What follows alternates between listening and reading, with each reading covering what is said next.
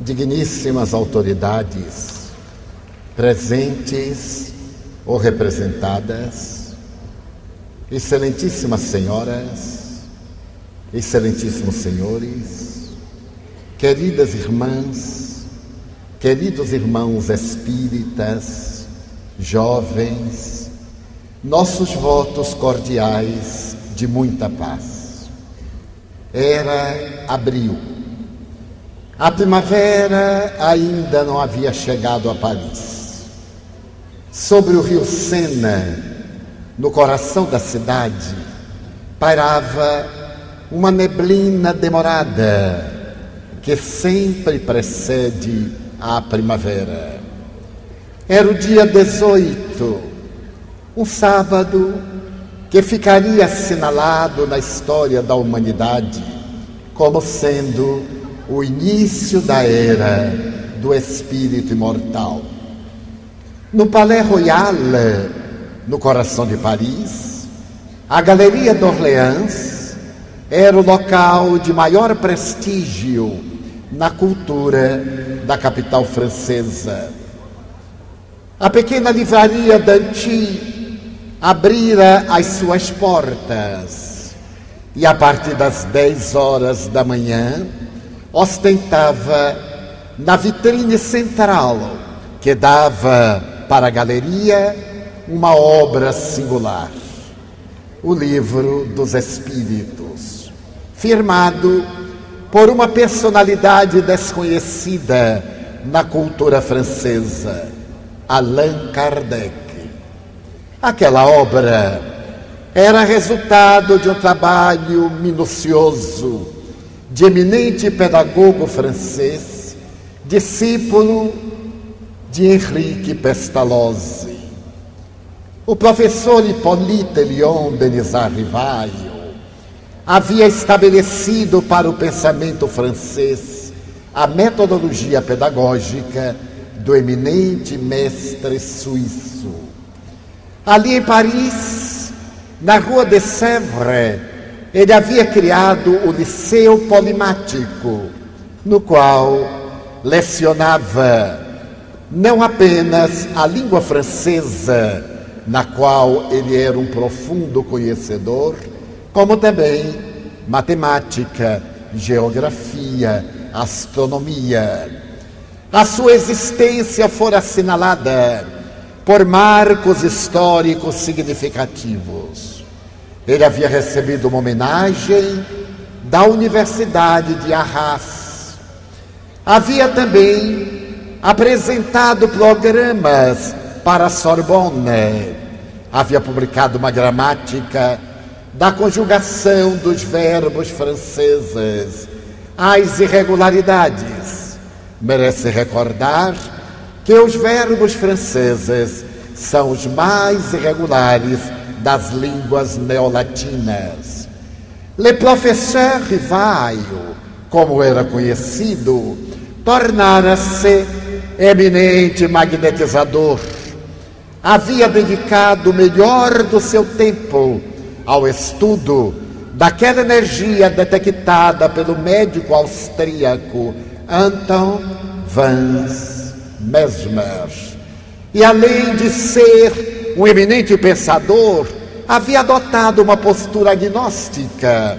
Ele havia nascido numa família católica em Lyon no dia 3 de outubro de 1804 e foi educado por eminente protestante Pestalozzi.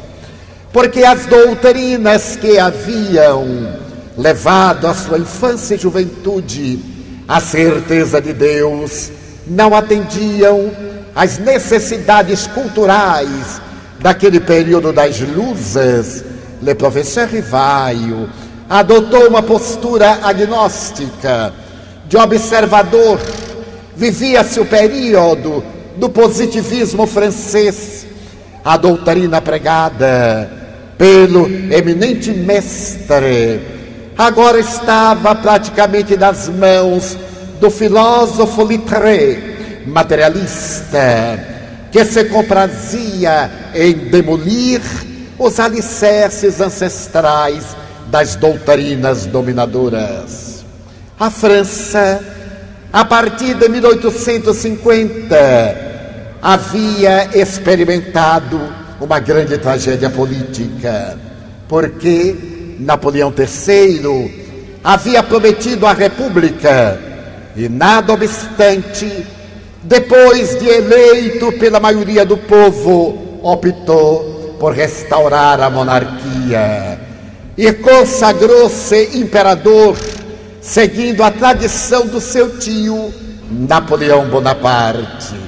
Para manter o império com as suas rédeas na mão, o célebre Carbonaro, o Napoleão Pequeno, havia firmado uma concordata fraternal com a doutrina católica dominante e, através da Inquisição, vigiava a inteligência e a consciência francesa. Qualquer obra, para ser publicada, deveria ser examinada pelo colégio dos religiosos que autorizavam ou não a sua publicação. No entanto, quando o fenômeno das mesas girantes tomou conta de Paris, a partir de 1852, apareceram obras as mais estranhas, tentando explicar aquela curiosidade burlesca, aquele fenômeno agradável que distraía as mentes frívolas. Quando o professor Rivaio, a partir da última terça-feira de maio de 1855, foi observar os fenômenos, notou que se tratava de algo muito sério, que estava sendo cuidado de maneira leviana e irresponsável.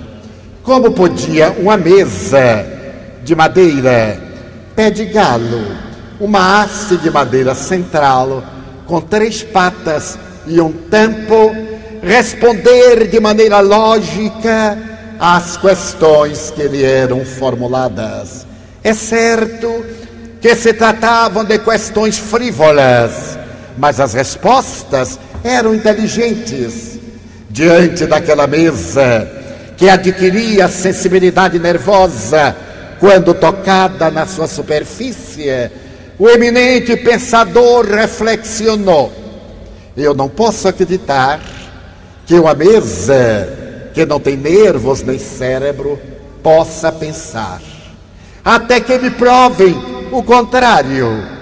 E para poder receber a prova que seria contrária a essa tese, ele perguntou e a mesa respondeu-lhe: Mas não é a mesa que contesta as questões. Somos nós, as almas das pessoas que vivemos na terra. A morte não nos consumiu. Depois do túmulo, a vida é tua. Era uma resposta profundamente perturbadora. Ela deveria abalar os alicerces do materialismo, da crueldade, porque além da morte a vida prosseguia, e as testemunhas eram aquelas individualidades que haviam atravessado o rio Estígias na barca de Caronte, conforme a tradição do pensamento grego.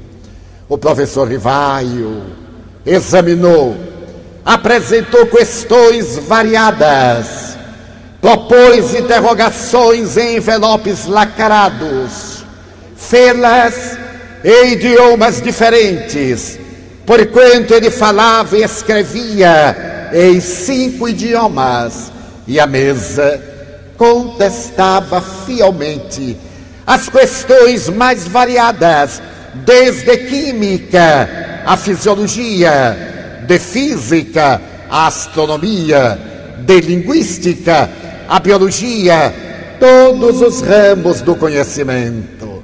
Foi então que, numa memorável reunião, em que uma jovem de 15 anos apenas, a senhorita Jafé, fez um transe espontâneo e o Espírito falou-lhe pelos lábios, que o professor Rivaio teve, por sua vez, dimensão da tarefa que estava diante dele e que ele cumpria executar.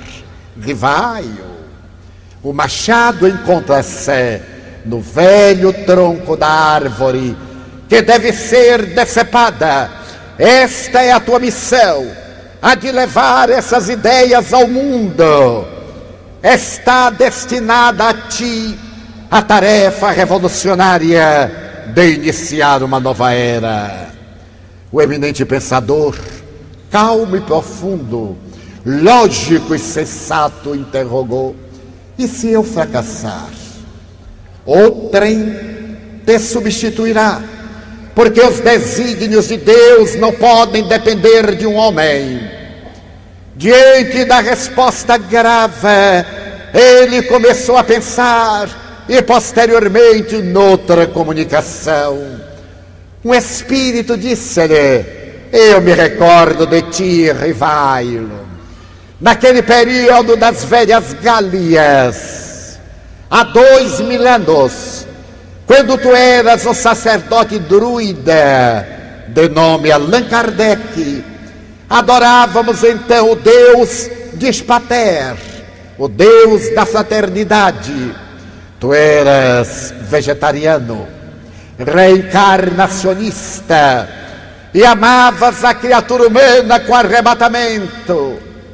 Eu era teu amigo, Zefirro então o professor Rivaio ficou sabendo que antes da vida existem existências materiais, que a reencarnação, alicerçada na história da humanidade desde priscas eras, é a resposta aos grandes enigmas do comportamento humano. Tomou conhecimento de que ele próprio tivera a oportunidade de nascer viver, morrer, renascer ainda, progredir sempre até aquele momento.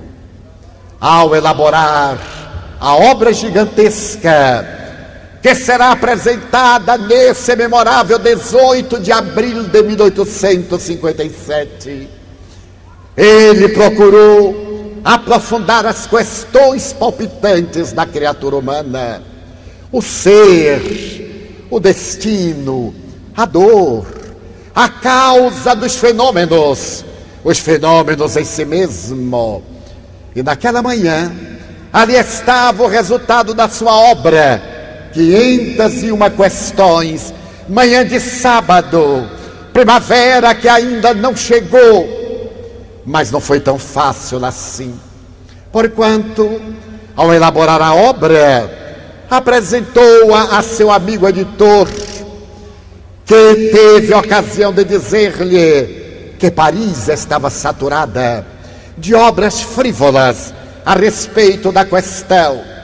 Porém, tratando-se da personalidade do professor Rivailo, o editor Danti resolveu examinar a obra e, ao fazê-lo, empolgou-se e prometeu que a publicaria. Nesse ínterim, desencarnou e a sua viúva, Melanie, assumiu a direção do estabelecimento, acompanhada pelo seu filho Eduard. Quando ela pegou os originais que haviam sido guardados pelo seu marido, disse ao jovem Eduard: Este livro é um compromisso de seu pai com o professor Rivaio. Ele olhou o título, O Livro dos Espíritos e redarguiu, mas nós não podemos mais aumentar o número de obras levianas a respeito dessa questão perturbadora. E a senhora Melanie lhe disse: leia um pouco, meu filho, e você mudará de opinião. Ele leu então os originais e fascinou-se. Mandou então para que fosse publicada na editora a 30 quilômetros de Paris em Saint-Germain-en-Laye, com a recomendação de urgente, urgentíssima. A carruagem, ou melhor, a carroça, havia chegado há poucas horas, trazendo os primeiros exemplares. E ao abrir o primeiro volume, a senhora Melanie ficou fascinada e colocou este livro na vitrine do seu estabelecimento na Galeria Famosa e recomendou que dois exemplares fossem mandados ao professor Rivailo. Mas por que o nome Allan Kardec, que era desconhecido? O professor Rivaio reflexionou com justeza se ele colocasse o seu nome de coligidor daquelas questões e também do homem que opinou sobre elas, o livro seria aceito, porque ele era um escritor emérito, uma personalidade conhecida. Ele desejava que a obra fosse aceita pelo seu conteúdo e não por aquele que a apresentava. Optou pelo pseudônimo Allan Kardec. E esse pseudônimo faloá mais famoso do que o seu nome respeitável.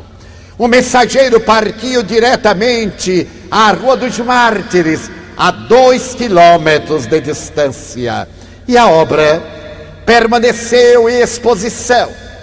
Uma das primeiras pessoas que se adentraram na livraria Danti foi a notável escritora George Sand. George Sand morava a 15 quilômetros de Paris, mas ela havia vindo à cidade naqueles dias para assistir a uma peça de Alexandre Dumas Filho, Demimonde. E essa personagem tão controvertida da literatura francesa, essa mulher notável, experimentava também certos fenômenos mediúnicos. E quando viu o livro, comprou dois exemplares, dizendo à senhora Melanie que um deles era para ser remetido a seu amigo Victor Hugo, que se encontrava no exílio na ilha de Guarnacy, e outro ela pretendia oferecer ao amigo. Foi com emoção que o professor Rivaio recebeu o livro na sua casa modesta, na Rua dos Mártires. Ao ter a obra nas mãos, comoveu-se. E a esposa, Amélie Gabrielle Baudet, que ele chamava docemente Gabi, abraçou ternamente e os dois em lágrimas agradeceram a Deus.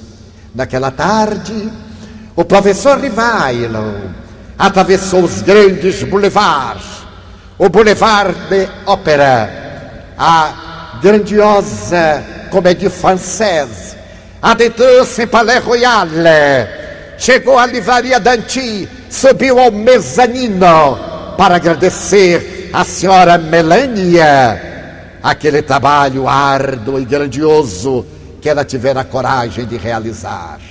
Os dois dialogavam quando se adentra na livraria uma personalidade célebre, Nicolau Camille Flammarion, o grande sonhador dos astros. Flammarion era célebre, porque desde os 19 anos ele era o diretor do Observatório Astronômico da cidade de Juvisy. Ele houvera escrito dois livros a respeito dos astros, da probabilidade de vida além da Terra, daquele universo que ele contemplava através do observatório astronômico, porque somente a Terra seria privilegiada com a vida conforme a conhecemos. Ao adentrar-se na livraria Danti, ele que era um bibliófilo, esteve olhando o livro e fascinou-se e perguntou: Madame, quem é este senhor Allan Kardec?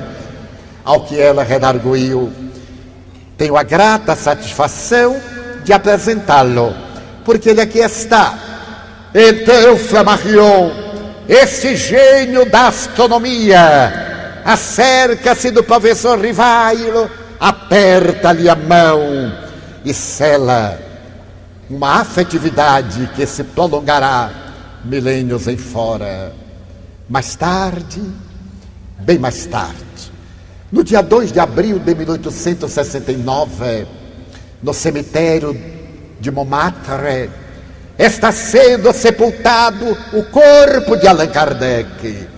Entre os oradores que consagram a vida extraordinária daquele homem em palavras inolvidáveis, Flammarion destaca o caráter do mestre e diz: Eu sei que tu estás aqui, da mesma forma que sentimos os raios infravermelhos e ultravioletas, sem os vermos, sabemos também que tu aqui estás, porque te sentimos. Por esta razão não te dizemos adeus, dizemos-te au revoir. Até breve. E encerrando a sua peroração, consagra Allan Kardec com as seguintes palavras: Ele foi na terra o bom senso encarnado.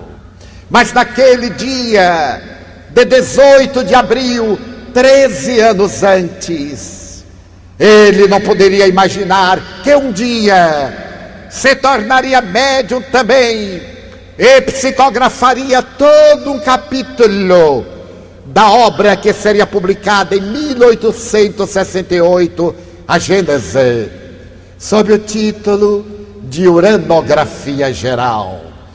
Esse memorável dia de 18 de abril consagrará a era nova do espírito imortal, a imortalidade da alma já não será mais uma tradição ancestral, não fará parte das velhas informações teológicas, deixará de ser uma matéria de fé para ser uma proposta de fato. Graças a Allan Kardec e ao Livro dos Espíritos, a vida adquiria dignidade, porque ao iniciar o questionário em torno da vida real. O egrejo codificador direcionou aos espíritos uma questão profundamente embaraçosa: que é Deus? Anteriormente, filólogos, filósofos, teólogos haviam interrogado de uma maneira equivocada: quem é Deus? E nessa colocação do verbete quem já estava embutida a resposta. Porquanto quem significa o homem que e dava a Deus a personificação antropomórfica. Allan Kardec é a primeira pessoa da história da humanidade a formular corretamente a pergunta: que é Deus? E a resposta é profunda em filosofia, em ética, Deus é a inteligência suprema, a causa primeira de todas as coisas. Mas o grande pensador não se contenta com a resposta e volta a interrogar: e que provas se tem da existência de Deus? Em um axioma que aplicais às vossas ciências Todo efeito provém de uma causa, logo, aquilo que não foi feito pelo homem, por Deus foi feito. Eis a resposta a respeito do indefinível, do incognoscível, da causa cáusica do universo, daquele o de que Baruch Spinoza, o filósofo holandês, denominava naturas naturez, a natureza da natureza, porque definir Deus é limitá-lo, e ao limitá-lo já não é Deus, sendo a causa primeira e a inteligência suprema do universo, ele precede o universo, abarca o universo, é o continente, não é o conteúdo. Houvera dito um dia o príncipe Siddhartha Gautama, Buda, somente Deus, o espaço e o universo podem definir o universo, o espaço e Deus.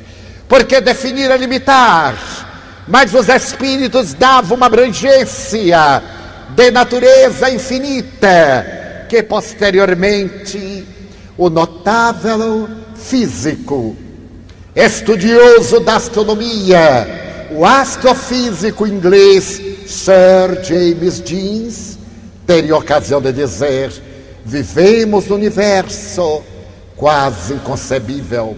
A nossa Via Láctea tem cerca de 200 bilhões de sóis. E é apenas uma Via Láctea, considerando-se que existem aproximadamente 100 milhões de galáxias maiores do que as nossas no universo.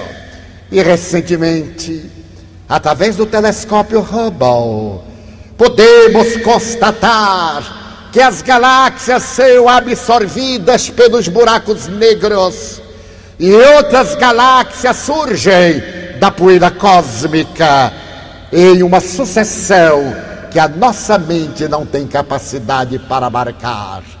Então, Allan Kardec nos apresenta Deus de uma maneira extraordinária na definição transcendental dos espíritos imortais.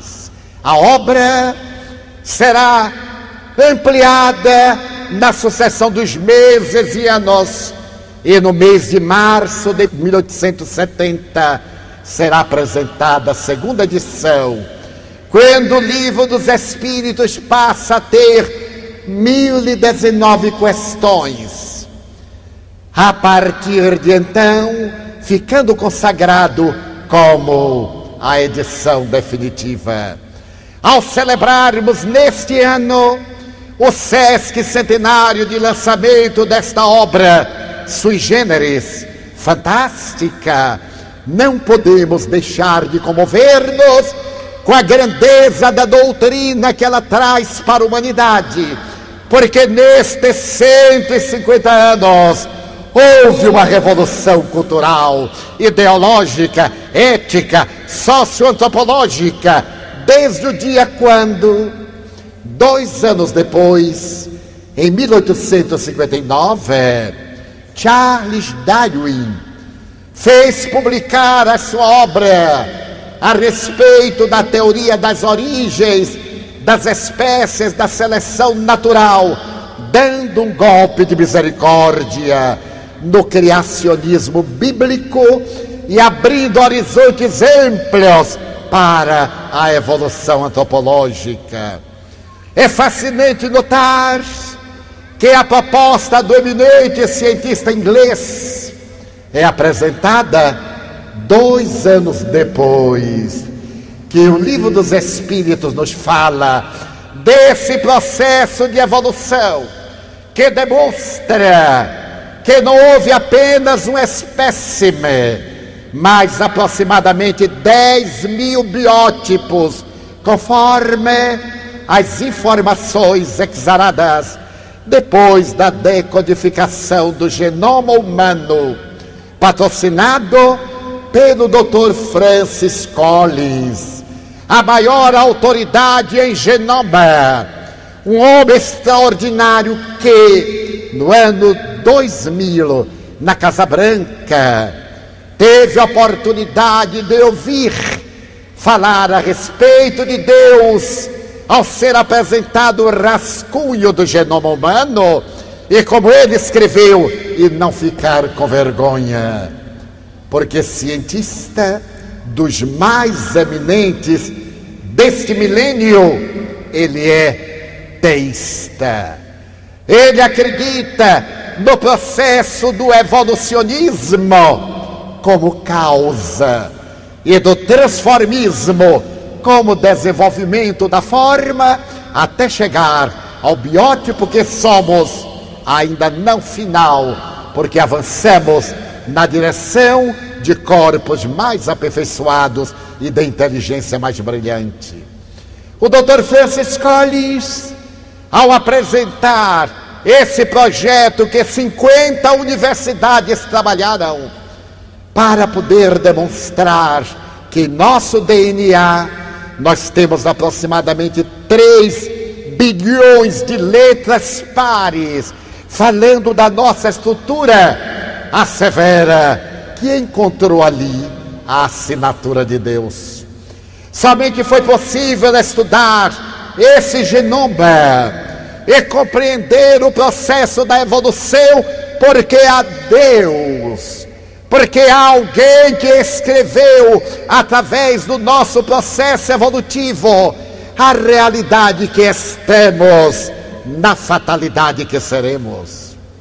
O Dr. Francis Collins, sem o saber, confirma a tese espírita de que Deus é o autor da vida. E desde o momento em que as primeiras cadeias de açúcar se aglutinam na intimidade das águas salgadas dos oceanos, há aproximadamente 12 bilhões de anos. Para partir de 2 bilhões de anos, haver esse processo da evolução que culmina momentaneamente em nós, houve o hálito divino, houve o psiquismo que se desenvolveu, o Deus em nós, a que se referiam Sócrates e Platão, o Cristo eterno que nos cabe desenvolver através da autoiluminação da viagem interior. Por volta do ano 2002, um outro notável geneta do comportamento, o Dr. Dean Hammer, teve a coragem de dizer que estudando os nossos genes, aproximadamente 35 mil genes. Quando a ciência pensava que seriam 100 mil, constatando pela decodificação do genoma que apenas nós temos 35 mil e que a diferença de um ser humano para um rato é de somente 300 genes. Faltaram 300 genes aos ratos. É por isso que eu penso que existe tanto ser humano que faltaram 300 genes. Por isso nós vivemos uma sociedade de ratos bípedes, em atestados eloquentes de desonestidade, de rapina, de furto e de crime, porque faltaram 300 genes. Tem a forma humana, mas ainda não são humanos. Diz o doutor, pesquisando essa maravilha que é o gene humano, que ele encontrou em nós, um gene da presença de Deus. Então, esse notável investigador diz que na nossa constituição genética, o VMAT2 é o gene de Deus. Crer em Deus é um fenômeno genético, é a hereditariedade divina. A crença em nós é um fenômeno natural. Todos aqui estamos neste estádio e não nos ocorre que ele possa desabar. É a fé natural. Ninguém nos garantiu que não ia desabar. Entramos no avião e não pedimos o atestado de saúde mental do piloto e pode ser que naquele dia ele queira suicidar-se. E se o fizer, nos leva. É a fé natural.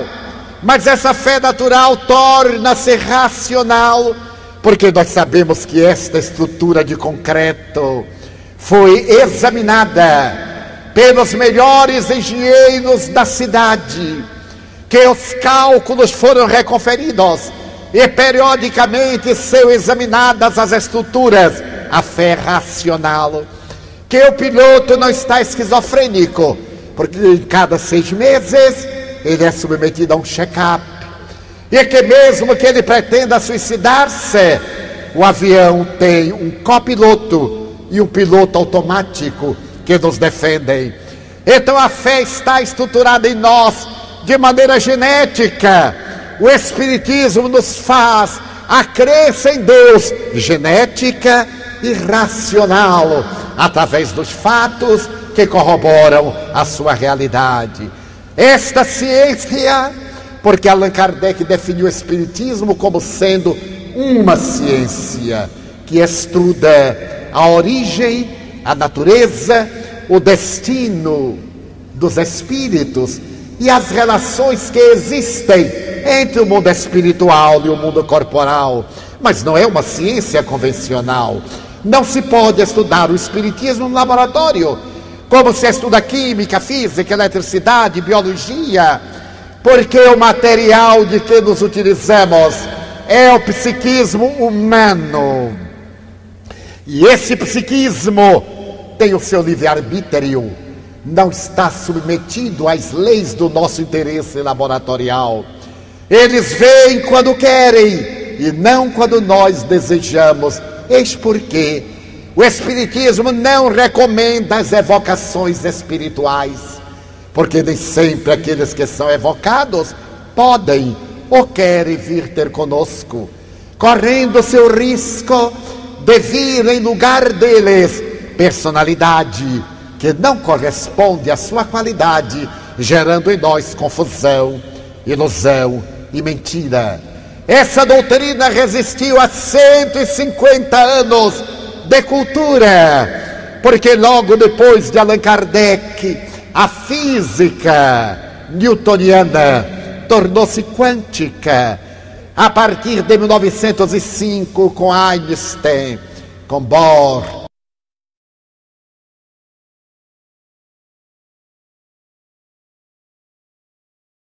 A física se fez conceptual e deixou de ser a física dos dados exatos para ser a física das possibilidades. Só existe energia Matéria é energia condensada, definiu Einstein. E energia é matéria dissociada, exatamente como diz a doutrina espírita. Vivemos no universo de ondas, de mentes, de energia, de pensamentos. A evolução, portanto, da física confirma a doutrina espírita a evolução da biologia para a biologia molecular, vai penetrar no perispírito e demonstrar que nós somos o resultado de uma forma, de um campo energético onde se dá a manifestação da matéria. Logo depois, a psicologia, a partir dos anos 70, abandona as três escolas ancestrais: a psicologia do comportamento, a psicologia humanista, a psicanálise, para largar o seu campo numa quarta força, a psicologia transpessoal, fundamentada nos postulados espíritas, da imortalidade da alma, da reencarnação na comunicabilidade dos espíritos, no estudo das psicopatologias humanas, ali estão as interferências espirituais nas parasitoses obsessivas. Essa doutrina que marcha ao lado do progresso, mas não se detém onde a ciência para, porque a ciência estuda efeitos e o Espiritismo remonta às causas. É perfeitamente atual e está preparada para o grande voo desta época da cultura virtual que precede o grande período da nossa vida intuitiva. Viajamos milênios pelo instinto, atingimos a razão aproximadamente há 30, 40 mil anos, quando comecemos a elaborar pensamentos concretos e abstratos. Adquirimos a consciência entre 10 e 12 mil anos, mas agora estamos conseguindo captar, pelo pensamento intuitivo, essa fase das comunicações psíquicas, que será o breve período breve, no sentido astronômico, o breve período da intuição, através da qual nos comunicaremos no futuro quando nossos corpos estiverem também mais sutilizados. Basta que observemos o nosso biótipo orgânico hoje e o do homem de Neandertal, ou do homem de há 5 mil anos. E veremos diferenças de natureza orgânica, estruturas psicológicas profundas e equipamentos sutis, conforme as neurociências demonstraram. Entre 1990 e 2000, considerado esse período como sendo a década do cérebro. O Espiritismo hoje, portanto, enfrenta a cultura para oferecer à humanidade a segurança que nos falta, porque nos encontramos no clímax da grande transição de mundo de provas e de expiações para mundo de regeneração. Todos, quase todos, vivemos estarrecidos com a onda de violência, de desrespeito humano, com o desvario da ética, com o desequilíbrio de natureza moral, com a agressividade e a prepotência que tomam conta da terra e perguntamos por quê? Quem de nós ainda não fez esta pergunta? Porque tanta glória da inteligência e tanta degradação do sentimento. Conforme a doutrina espírita, evoluímos etapa a etapa. Em um período desenvolvemos o conhecimento intelectual, em outro período desenvolvemos o conhecimento de natureza moral. Tem sido mais fácil na evolução horizontal, a evolução do conhecimento, e não a grande vertical de natureza moral para Deus. Por consequência, o progresso científico multiplica-se por si mesmo, enquanto que o progresso moral é mais lento, é estrutural, porque ele é permanente esta mente humana que penetrou as galáxias, que interpretou os enigmas das micropartículas, ainda não teve a coragem de interpretar os enigmas de si mesmo, de viajar para dentro e perguntar-se: quem sou eu? De onde vim? Para onde vou? O que é que eu estou fazendo aqui? O Espiritismo vem trazer a grande colaboração que nos levará a mudar a nossa estrutura de comportamento em uma autoanálise para podermos vencer os males que nos afetam. Todos parece estamos unânimes e que esses são dias de violência e esperemos que as autoridades governamentais resolvam o problema que é insolvável se depender do mundo de fora porque a violência está embutida em nós. Somos violentos por hereditariedade, hereditariedade antropossócio-psicológica. A nossa vida atual é resultado da nossa violência instintiva. Como disse Darwin, sobreviver os espécimes mais fortes. E nós vencemos os mais fortes pela astúcia, pela inteligência, que ainda continuamos aplicando mal. É tão fácil ser pacífico e pacificador, mas nós optamos pela violência. Estamos alegres e joviais até o momento em que alguém nos pisa o pé e reagimos quando poderíamos agir. É tão fácil dizer: desculpe-me, mas você está pisando o meu pé. Nós logo demos uma cotovelada e gritamos: é cego, está pisando o meu pé. Eu tive uma experiência muito curiosa há dois meses, estava na Guatemala e retornava à cidade do Salvador, onde resido. O voo até o Panamá era muito cedo e às três e meia da manhã eu estava no aeroporto, fiz o check-in e dirigi-me à aduana para poder adentrar-me na sala de espera. Ao chegar ao guarda aduaneiro e apresentar o passaporte, ele me olhou com mau humor esse mau humor deveria vir da véspera, porque era três e meia da manhã. É uma hora que não se pode estar mal-humorado, porque o dia ainda não começou, praticamente. Me olhou diretamente e com toda rudeza me disse: O senhor não pagou o imposto de turismo? Eu disse: Eu não sabia, não me informaram no check-in. Mas o senhor deveria pagar. Eu então sorri e disse para mim mesmo: Eu vou dar uma lição a este homem, que ele não vai esquecer nunca mais. Ele disse: Mas não me disseram, e eu não sei onde é que paga. É cego, ali está, olhe, ali a tabuleta. Eu então olhei e disse assim: Qual tabuleta? Ali, não está vendo? Eu digo: Não, senhor, eu sou míope de tal forma que eu estou vendo do senhor um vulto. Só sei que é homem por causa da voz. Então ele passou a mão para ver se eu era míope. Eu fiquei cego total, enquanto ele passava a mão. Então ele olhou e disse: O senhor não enxerga? Eu disse: Muito mal, mas pelo tato. E fiquei sorrindo. Ele mudou, teve um choque. Eu disse: Senhor, me desculpe. Nós, os invidentes, sofremos muito, temos os olhos claros, mas há uma névoa cerebral e não enxergamos. Aonde é que eu deverei pagar o imposto? Eu não sabia.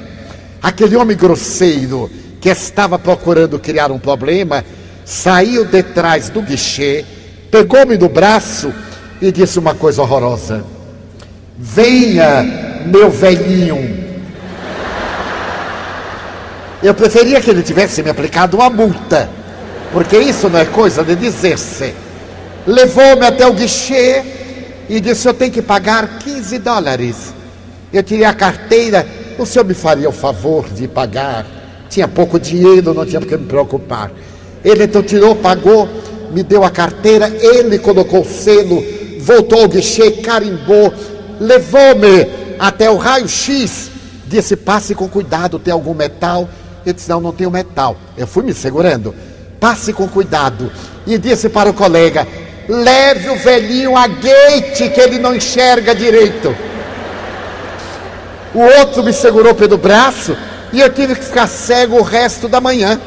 Fui automaticamente até lá.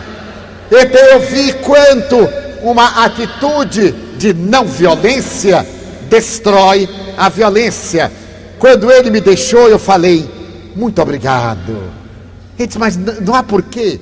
Eu disse, ah, senhor, se for uma pessoa rude, poderia me ter criado um problema.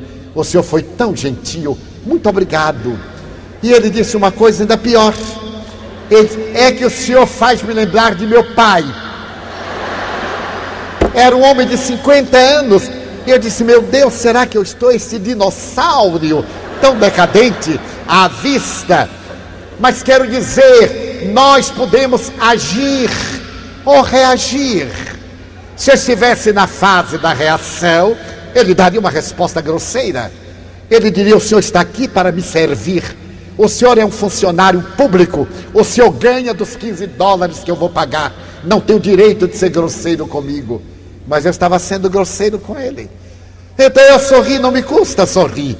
E como ser cego é uma coisa muito conveniente, principalmente quando é vantajoso para nós, eu somente obtive lucros. Então nós falamos da violência. E a nossa violência pessoal, a violência do lar, o desrespeito à mulher, o atrito constante com o homem, o desrespeito ao nosso filho, o desrespeito às leis. Pouco importa que as autoridades desrespeitem as leis, se não são dignas de exemplo, deveremos dar-lhes exemplos e não nos apoiarmos na sua indignidade para sermos corruptos também. Não há muito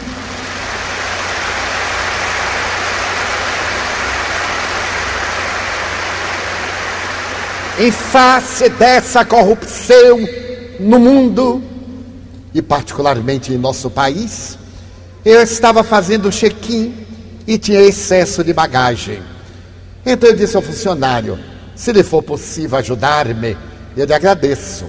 Eu tinha um excesso de apenas 30 quilos. Ele disse: Pois não. Fez as operações e então disse: O senhor está com 30 quilos ele vou dispensar 5 quilos. O senhor terá que pagar a importância X, mas eu poderei diminuir em Y. Eu tirei o dinheiro e entreguei-lhe. Ele não tinha como me dar um troco. Ele disse: Eu vou tirar ainda a outra parte. E deu-me. Eu então perguntei o recibo, porque eu percebi a malandragem. Ele não podia fazer tanto abatimento, porque ele não é o dono da empresa. Então eu perguntei o recibo, por favor. Ele disse, não, não tem recibo. Ele disse, mas eu preciso. Eu necessito do recibo para prestar contas à entidade que eu represento. Esses excessos são livros e eu deverei prestar contas. Ele disse, mas o senhor faz questão do recibo? Ele disse, não, não é fazer questão, é que eu estou lhe pagando e tenho que receber o documento para demonstrar que eu paguei. Porque eu vi que ele colocou no próprio bolso. Ele disse, mas eu não lhe posso dar o recibo. Eu perguntei, por que não? Porque a empresa não dá recibo. Eu digo, então chame o gerente. Ele ficou muito embaraçado e disse: Meu filho, eu vou lhe dar um conselho. Não faça isto. Se algumas autoridades são indignas, o cidadão deve ser honrado. Eu não vou levar adiante. Também não vou censurar você.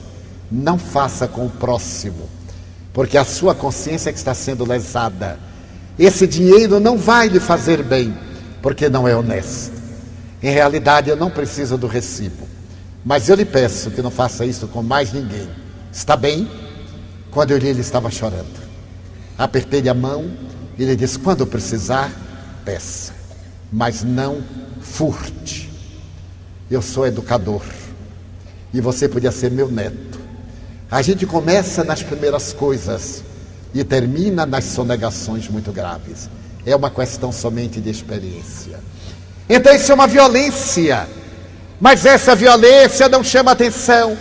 Chama atenção a violência urbana, a calamidade que a mídia homenageia com destaque o crime periférico dos bairros miseráveis que estão assaltados pela terrível carência de tudo carência de escola, carência de saúde, carência de trabalho, carência de recreação, carência de dignidade humana. Então, esses indivíduos carenciados chamam a atenção através da violência, porque lhes faltam valores dignos de ser considerados.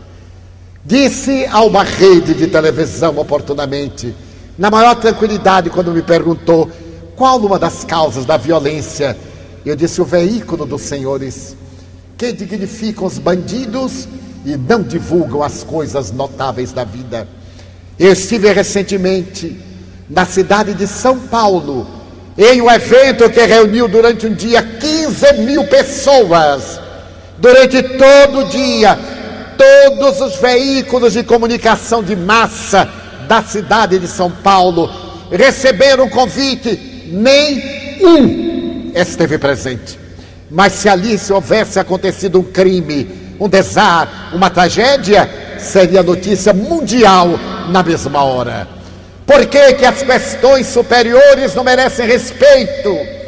Porque se dá tanto espaço ao bandido para que ele imprima sua imagem em outros psicopatas e não se dá espaço para as obras grandiloquentes da humanidade. Ouvimos aqui a referência que nos foi trazida pelo Hospital Espírita de Porto Alegre. Por que, que não se faz uma campanha para melhorar o atendimento na saúde mental, na área da saúde em geral, na melhor qualidade da educação?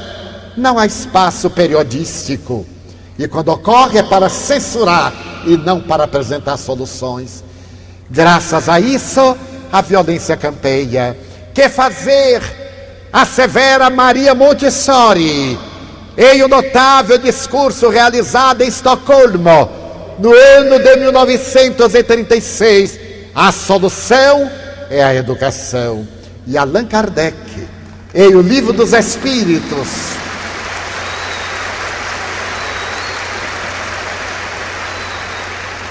abordando essa problemática, tem ocasião de dizer a educação não a educação conforme está nos livros, mas a educação moral é a única que tem possibilidade de lutar contra o materialismo e a crueldade, já naquela época.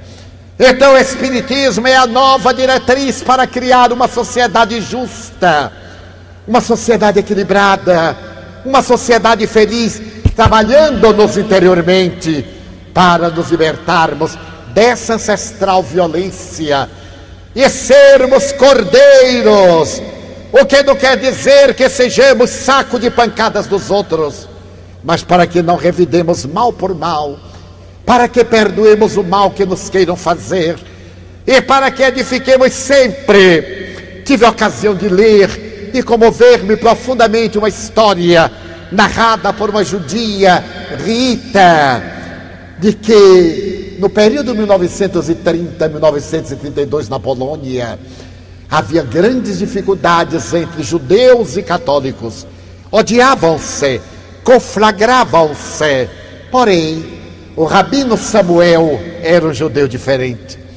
Diariamente saía de sua casa e até chegar ao centro da cidade, ele passava em parte do campo.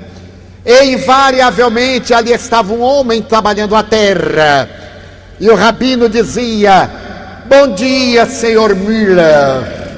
O homem de formação católica não respondia, fechava mais o sobrolho, ficava mais carrancudo. E o rabino Samuel ia-se. Um dia, um mês, um ano, dois anos. Bom dia, senhor Müller. O senhor Müller não suportou, levou a mão à cabeça e fez um aceno. Depois o senhor Mídia olhou para ele, meneou a cabeça.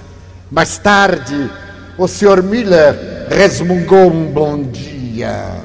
Por fim, depois de cinco anos, o senhor Miller começou a responder: Bom dia, Rabino. 1942. Campo de extermínio de Auschwitz. O judeu Samuel está na fila. Sua família foi assassinada covardemente. Ele está naquela grande fila do mais temível campo de morte do nazismo. Mais de um milhão de pessoas haviam sido ali assassinadas nas câmaras de gás e cremadas nos fornos. À frente, o chefe das tropas SS, com um bastão, para a direita ou para a esquerda, porque o judeu era tido como desprezível, que ninguém falava com ele, era menos que um cerdo. Então, para a direita, um pouco mais de vida, para a esquerda, direto para a câmara de gás. E o rabino Samuel dizia: Deus meu, para onde aquele monstro me vai mandar? A fila avança. O chefe da SS, de preferência para a esquerda, um que outro para a direita. Quando estava no segundo lugar, o velho Samuel reuniu todas as forças, levantou a cabeça. Um gesto estoico.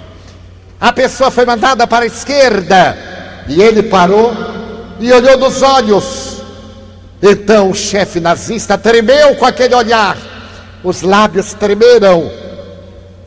E o rabino disse: Bom dia, senhor Müller.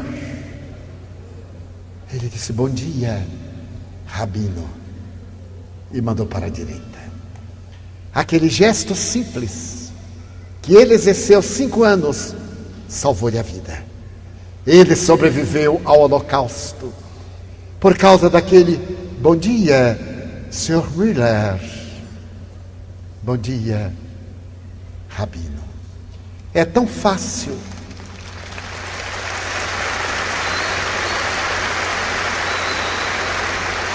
Nós mudarmos a paisagem da terra, iluminados por esta doutrina libertadora, que nos diz que nós somos o que fazemos de nós nós seremos o que fizermos de nós. A nossa vida atual é resultado dos nossos atos anteriores. A felicidade é possível agora. Basta que mudemos de atitude mental. Que todo este ressumar de mágoas que nós cultivamos, que todo este cabedal de angústia a que nos aferramos, que todos esses sentimentos desagradáveis que nós gostemos de cultivar sejam substituídos pela certeza de que eu mereço ser feliz. Todos, todos merecemos ser felizes. Não estamos aqui na terra para sofrer. Quantas vezes eu ouço espíritas diante de um sofrimento dizendo: é meu karma, em uma atitude resignada. Primeiro, a palavra karma não é uma palavra espírita, é hinduísta. O karma, na visão hinduísta, é o efeito de um ato que se tem que resgatar pelo sofrimento.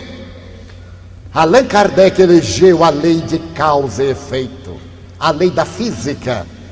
Todo efeito provém de uma causa, logo todo efeito inteligente provém de uma causa inteligente. Se estou sofrendo hoje, que satisfação para mim poder resgatar.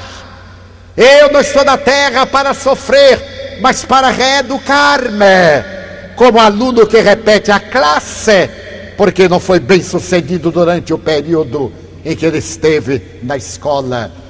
Ele não absorveu as lições, então ele repete a experiência para se tornar um bom cidadão. Estamos reencarnados para ressarcir, para reedificar, para nos reeducarmos. Então a dor é a voz amiga que nos retira do abismo moral e nos coloca na estrada da dignidade. Temos então a alegria sem masoquismo, de diante do desafio ao invés da tristeza a alegria de podermos recuperar-nos, porque nós viveremos. E nós viveremos depois da morte conforme estamos e conforme somos. E com que alegria iremos encontrar os seres queridos que nos precederam na grande viagem de volta. Com que alegria iremos bendizer a dor que nos aprimorou moralmente, que nos ensejou a reforma íntima e nos brindou com a felicidade. É isso que o livro dos Espíritos nos dá. Nestes 150 anos, a questão 919 nos leva a esta viagem interior, o autodescobrimento, o conhecer-se a si mesmo, para ao invés de reagir, agir. Nunca me olvidarei do dia em que, havendo sido assaltado, eu também já fui assaltado, graças a Deus. Porque eu tenho uma amiga do Rio de Janeiro que me disse, Divaldo, eu sou tão infeliz que nem assalto eu recebi. Eu digo, não seja por isso, eu lhe assalto agora. Pois bem, eu fui assaltado numa época que não estava na moda, em 1971. O bandido deu-me uma bofetada na cara, com toda a ira com o estilete no meu baixo ventre. Ele me disse: Eu vou matar você. Eu disse: Que bom, né, meu filho? Porque você é que vai ser o assassino, eu vou ser a vítima. E como vítima, eu vou ser muito feliz. E você vai ser mais desgraçado do que é. Ele não esperava isso. Você não tem medo que ele mate? Eu disse: De maneira nenhuma. Todos nós vamos morrer. A questão de hoje ou amanhã é secundária, porque você pode sair correndo, vai atropelado e morre antes de mim chegando ao hospital e posso ficar bom. Então, essa fatalidade, ele me deu outra bofetada e me perguntou o que é que leva aí. Eu vinha da casa de amigos onde estava orando. Imaginem se eu não estivesse orando o que me sucedia. Porque o amigo diz, mas Divaldo, você estava orando, não adiantou nada. Eu digo, adiantou. Se eu não estivesse orando, primeiro ele me matava e depois perguntava meu nome. Agora não, ele perguntou primeiro e não teve coragem de me matar. Então, quando ele deu a segunda bordoada, eu não reagi. Eu disse: Meu filho, eu não tenho medo de você. Você disse que me vai matar, mas eu sou forte. Na hora H é provável que eu mate você. Porque na defesa da minha vida, o instinto animal é maior do que o meu raciocínio. Só que eu tenho ele sob guarda.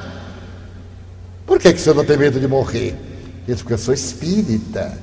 E o que é isso? Ele diz, ai meu Deus, até na hora da morte eu tenho que pregar espiritismo. Eu disse: ser espírita é acreditar que ninguém morre. Agora mesmo eu estou vendo sua mãe. Ela está aqui, dona Carmesita, e ela está me dizendo que você matou o amante dela, que ela morreu de desgosto. Ele ficou lívido, pôs-se a tremer. E disse, mas minha mãe já morreu. Eu digo, não, ela mudou somente de lugar. Ela está com um lenço na cabeça que você lhe deu, meu filho. Não é verdade? Um lenço de xadrez. Ele diz, mas como é que o senhor sabe? Ela está morta. Eu digo, não está. Ela está aqui. Agora você tire a arma de mim, porque eu não tenho medo de você. Ele começou a tremer e disse, mas eu estou com fome. Eu lhe redagui peça. Assaltar. E disse, mas o senhor nessa idade, em 71, eu era quase um adolescente. Nessa idade o senhor não tem nada aí? Eu disse, não tenho. Eu não sabia que ia ser assaltado. Se eu soubesse, eu tinha trazido. Mas eu não tenho agora.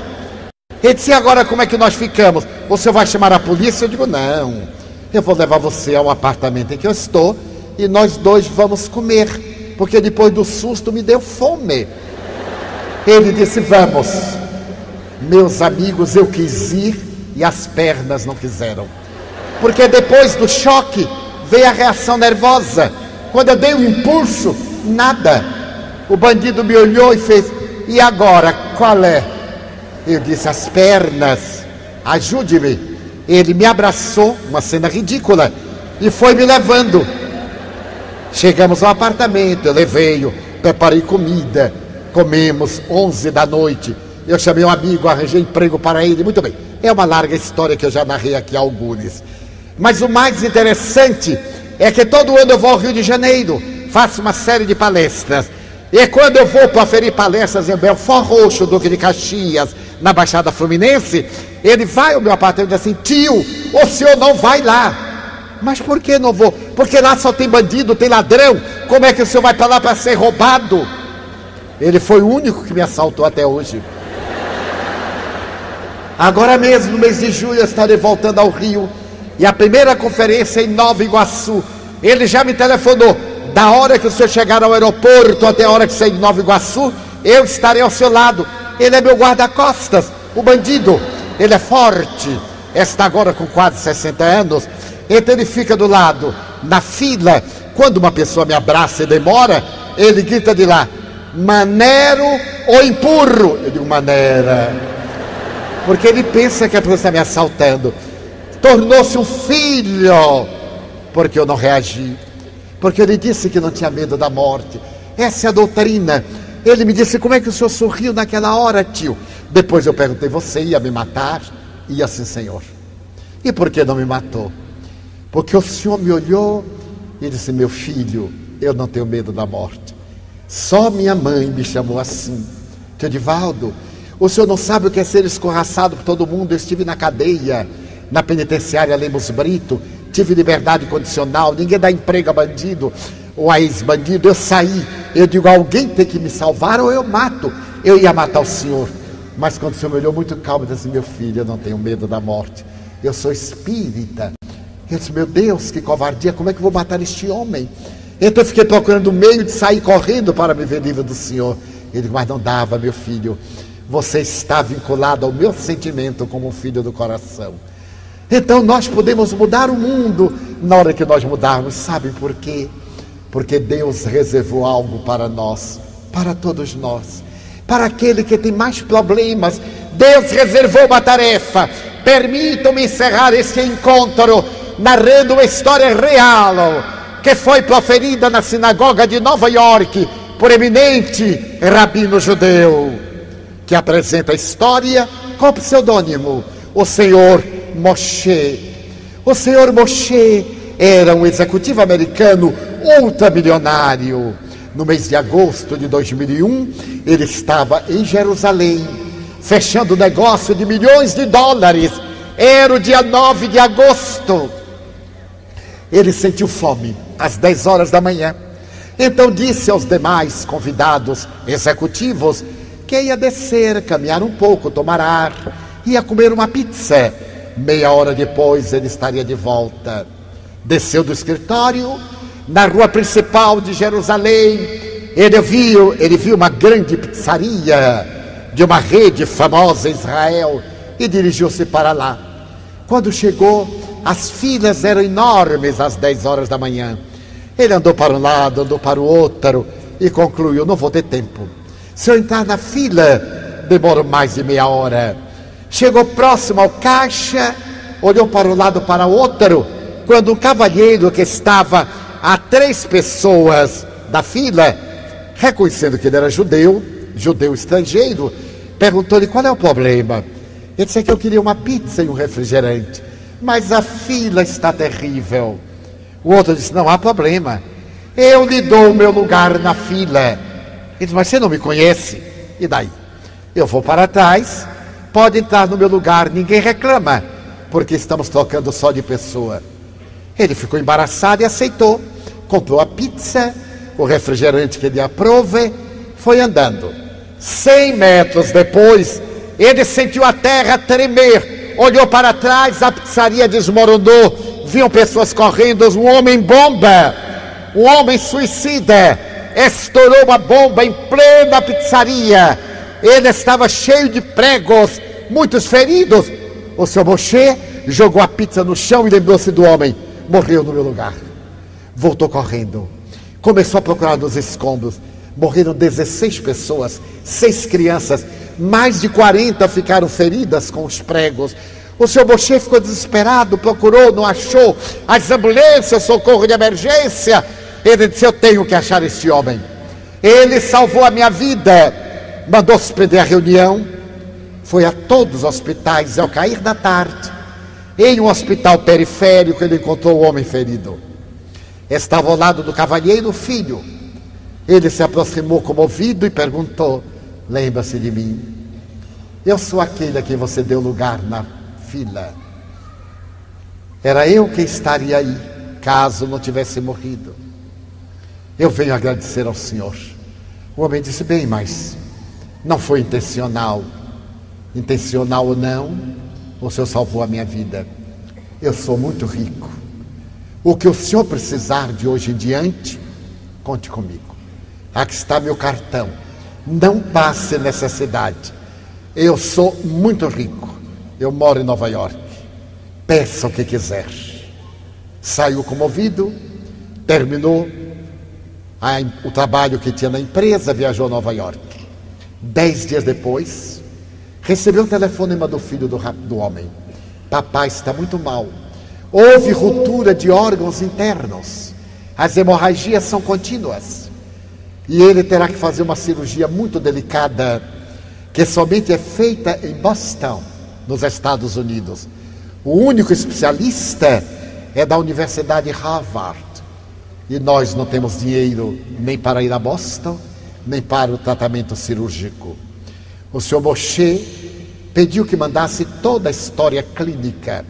Ele se encarregaria de pagar tudo. Mandava buscar o homem, seu filho, e interná-lo-ia no hospital de Harvard. E assim ele providenciou tudo, mandou um secretário e a Harvard foi marcada a cirurgia. No dia cirúrgico, ele pegou um voo de Nova York às sete da manhã, chegou a Boston às oito horas, saiu do terminal nacional, foi para o terminal internacional, onde deveria estar chegando o amigo de Jerusalém. Às dez horas, o avião chegou, uma ambulância esperava, levou o paciente diretamente para o hospital. Ele foi na sua limusine com o filho do cavalheiro quando chegou ao hospital. Harvard, a célebre universidade, parecia louca. As pessoas gritavam, as televisões estavam ligadas, havia desespero geral. Ele então olhou e viu quando o segundo avião entrou na Torre Wynn. Ele ficou estarrecido. O ato terrorista de 11 de setembro. A primeira torre implodiu. A segunda também o senhor Moshe caiu de joelhos. O paciente foi operado, levado para a unidade de terapia intensiva. No dia seguinte, antes de viajar a Nova York, o senhor Moshe, muito trêmulo, foi dizer ao homem em recuperação: Você salvou a minha vida pela segunda vez. o que é que há entre nós.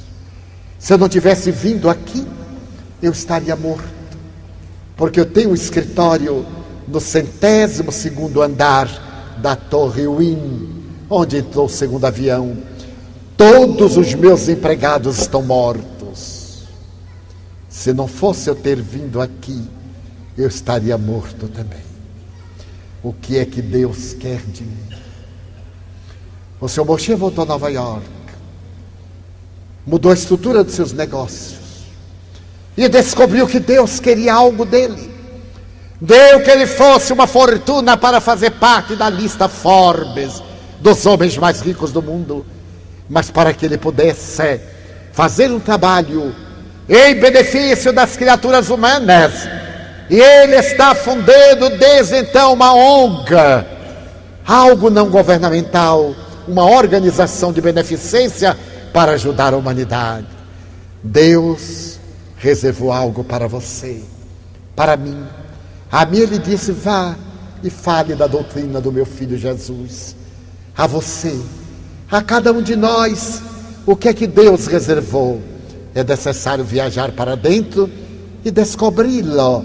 E se necessitarmos de um guia, peguemos o livro dos Espíritos que ali está mergulhemos o pensamento nele, embriaguemos-nos de luz e coloquemos-nos nas mãos de Deus, dizendo: Senhor, neste báratro, no meio de tanto desar, de reclamações e de queixas, deixa-me dizer-te que eu amo a vida, que para mim é bela e é consentida.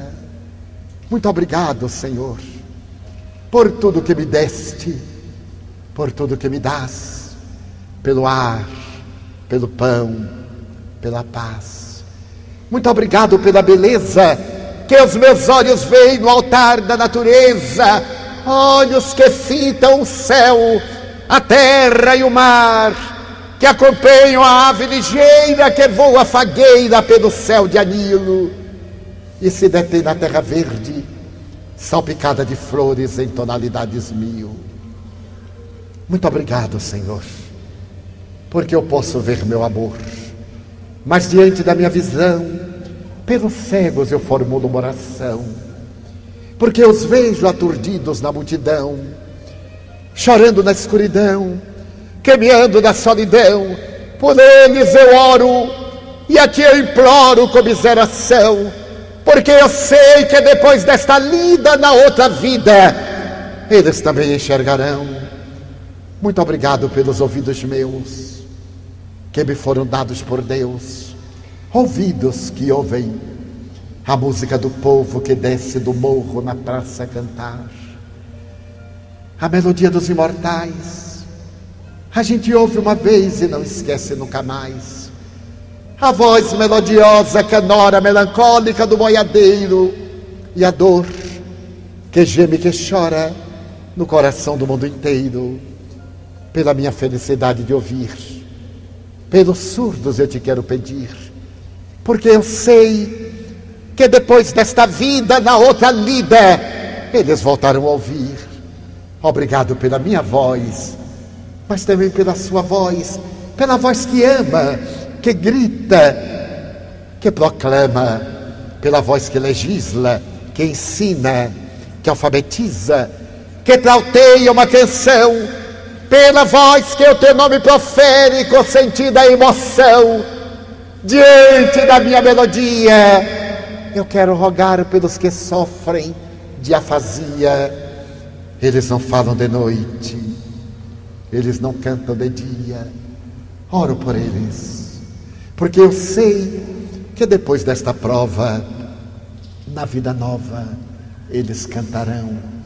Obrigado pelas minhas mãos, mas também pelas mãos que aram, que semeiam, que agasalham, mãos de ternura, mãos que libertam da amargura, mãos que apertam mãos, mãos dos adeuses, que limpam feridas, que enxugam lágrimas, suores das vidas, pelas meus que apertam mãos, mãos de sinfonias, mãos de poesias, mãos de cirurgias, mãos de psicografias, pelas mãos que atendem a velhice, a dor, o desamor, pelas mãos que do seio embalam o corpo de um filho alheio, sem receio, e pelos pés que me levam a andar, sem reclamar. Obrigado, Senhor, porque eu posso caminhar diante do meu corpo perfeito. Eu te quero louvar, porque eu vejo na terra aleijados, amputados, paralisados, que não se podem movimentar. Eu oro por eles, porque eu sei que depois desta expiação, na outra reencarnação, eles também caminharão. Muito obrigado pelo meu lar. É tão maravilhoso ter um lar. Não é importante se este lar é um tugúrio numa favela, é um ninho no caminho, é um bangalô, é um duplex, seja lá o que for. Mas é importante que dentro dele exista a figura do amor, amor de mãe, ou de pai, de mulher, ou de marido, de filho, ou de irmão. A presença de um amigo, alguém que nos dê a mão, porque é muito triste viver na solidão. Mas se eu a ninguém tiver para me amar, nem um teto para me agasalhar, ou uma cama para me deitar, nem aí reclamarei. Pelo contrário, te direi: obrigado, Senhor, porque eu nasci. Obrigado, Senhor, porque eu creio em Ti, pelo Teu amor. Obrigado, Senhor, pela Sua atenção. Muito obrigado, senhores.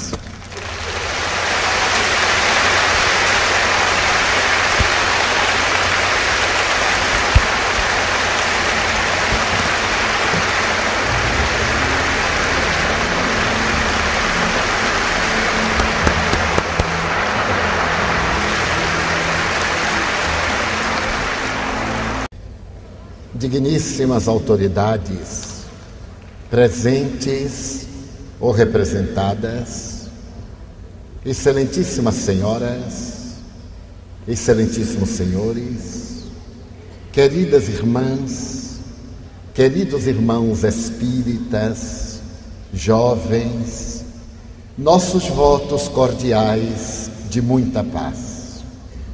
Era abril a primavera ainda não havia chegado a Paris. Sobre o rio Sena, no coração da cidade, pairava uma neblina demorada que sempre precede a primavera. Era o dia 18, um sábado que ficaria assinalado na história da humanidade como sendo o início da era do espírito imortal.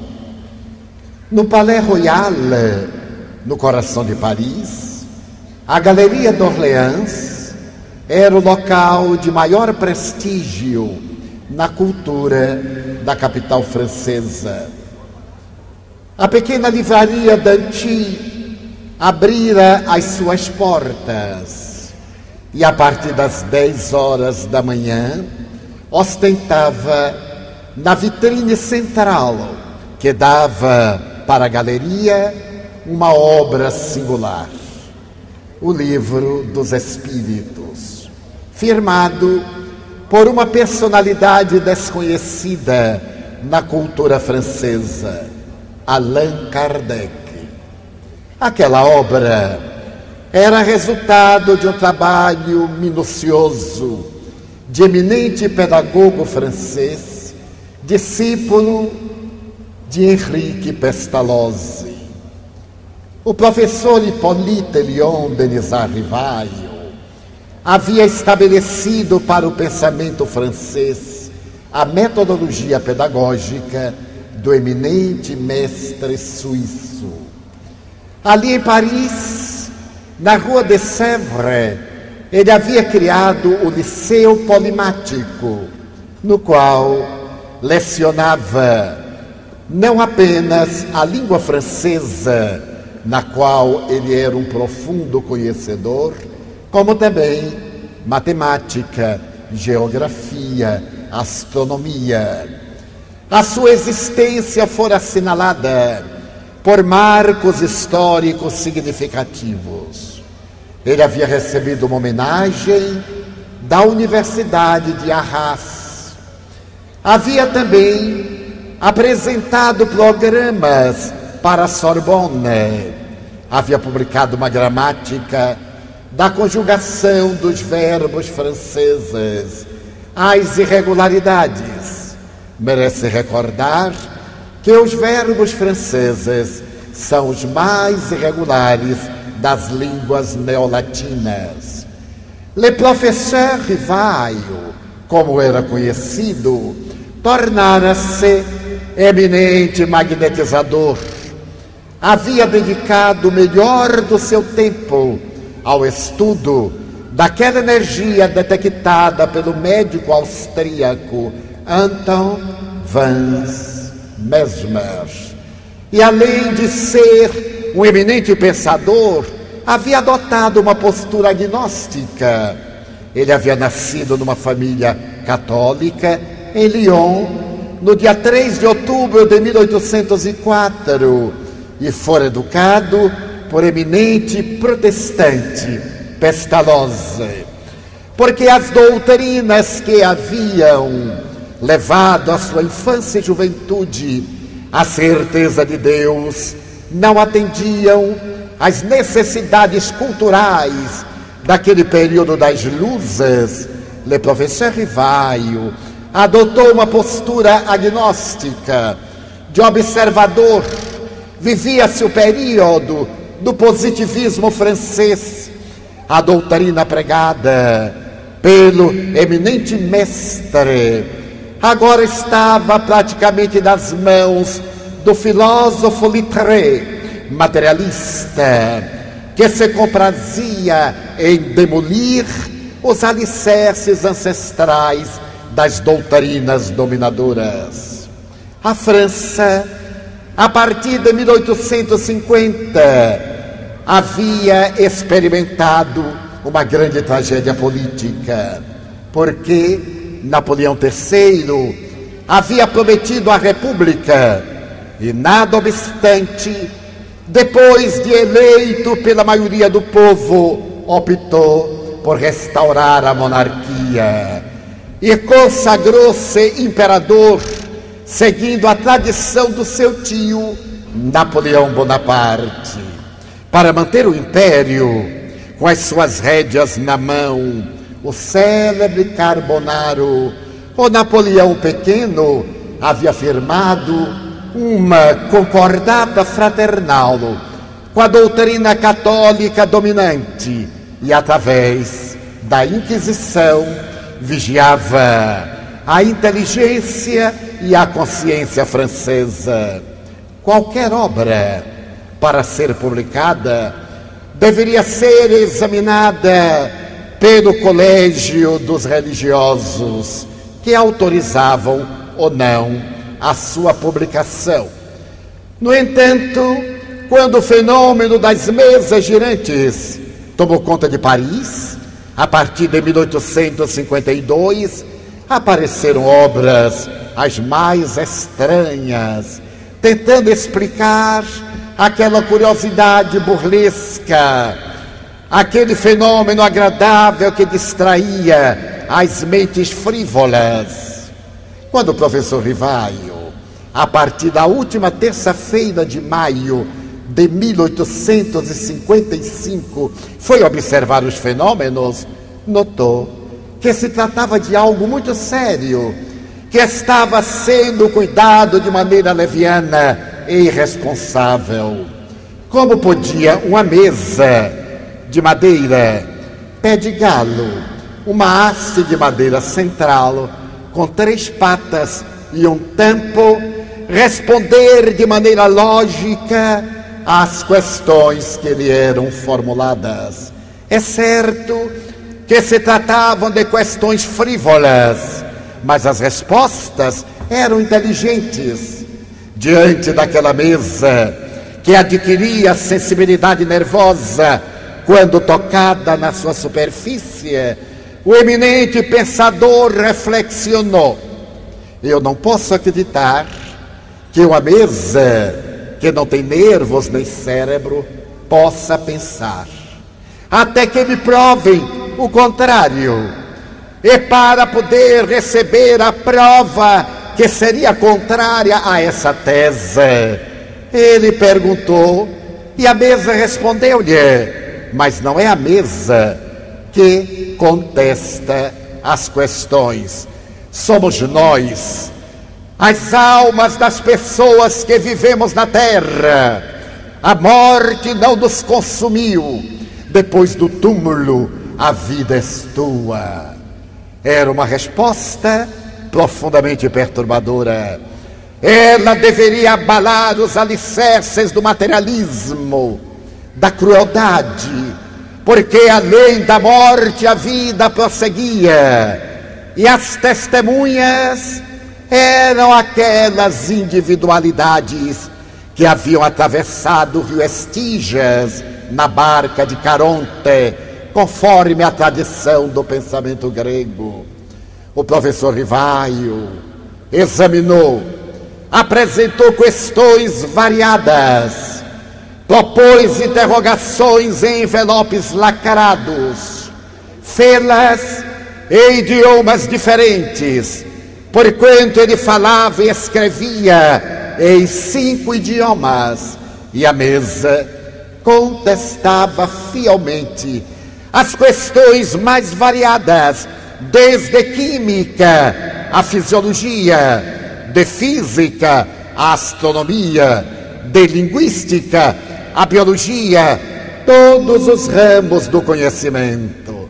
Foi então que, numa memorável reunião, em que uma jovem de 15 anos apenas, a senhorita Jafé, fez um transe espontâneo e o Espírito falou-lhe pelos lábios que o professor Rivaio teve, por sua vez, dimensão da tarefa que estava diante dele e que ele cumpria executar.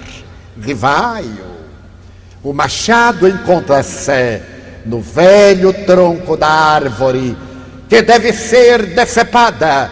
Esta é a tua missão, a de levar essas ideias ao mundo está destinada a ti a tarefa revolucionária de iniciar uma nova era. O eminente pensador, calmo e profundo, lógico e sensato, interrogou: e se eu fracassar? Outrem te substituirá, porque os desígnios de Deus não podem depender de um homem Diante da resposta grave, ele começou a pensar e posteriormente noutra comunicação. Um espírito disse-lhe: Eu me recordo de ti, Rivailo, naquele período das velhas Galias, há dois mil anos, quando tu eras um sacerdote druida, de nome Allan Kardec Adorávamos então o Deus Dispater, o Deus da fraternidade. Tu eras vegetariano, reencarnacionista e amavas a criatura humana com arrebatamento. Eu era teu amigo, Zefirro. Então o professor Rivaio ficou sabendo que antes da vida existem existências materiais, que a reencarnação, alicerçada na história da humanidade desde priscas eras, é a resposta aos grandes enigmas do comportamento humano. Tomou conhecimento de que ele próprio tivera a oportunidade de nascer, viver, morrer, renascer ainda, progredir sempre até aquele momento ao elaborar a obra gigantesca que será apresentada nesse memorável 18 de abril de 1857. Ele procurou aprofundar as questões palpitantes da criatura humana, o ser, o destino, a dor, a causa dos fenômenos, os fenômenos em si mesmo. E naquela manhã, ali estava o resultado da sua obra, 501 questões, manhã de sábado, primavera que ainda não chegou, mas não foi tão fácil assim. Porquanto, ao elaborar a obra, apresentou-a a seu amigo editor, que teve ocasião de dizer-lhe que Paris estava saturada de obras frívolas a respeito da questão. Porém, tratando-se da personalidade do professor Rivailo, o editor Danti resolveu examinar a obra e, ao fazê-lo, empolgou-se e prometeu que a publicaria. Nesse ínterim, desencarnou e a sua viúva, Melanie, assumiu a direção do estabelecimento, acompanhada pelo seu filho Eduard. Quando ela pegou os originais que haviam sido guardados pelo seu marido, disse ao jovem Eduard: Este livro é um compromisso de seu pai com o professor Rivaio. Ele olhou o título, o livro dos Espíritos, e redarguiu, mas nós não podemos mais aumentar o número de obras levianas a respeito dessa questão perturbadora. E a senhora Melanie lhe disse: Leia um pouco, meu filho, e você mudará de opinião. Ele leu então os originais mais fortes pela astúcia, pela inteligência, que ainda continuamos aplicando mal. É tão fácil ser pacífico e pacificador, mas nós optamos pela violência.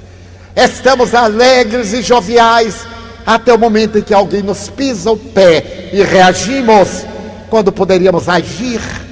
É tão fácil dizer: desculpe-me, mas você está pisando o meu pé. Nós logo demos uma cotovelada e gritamos: é cego, está pisando o meu pé. Eu tive uma experiência muito curiosa. Há dois meses, estava na Guatemala e retornava à cidade do Salvador, onde resido.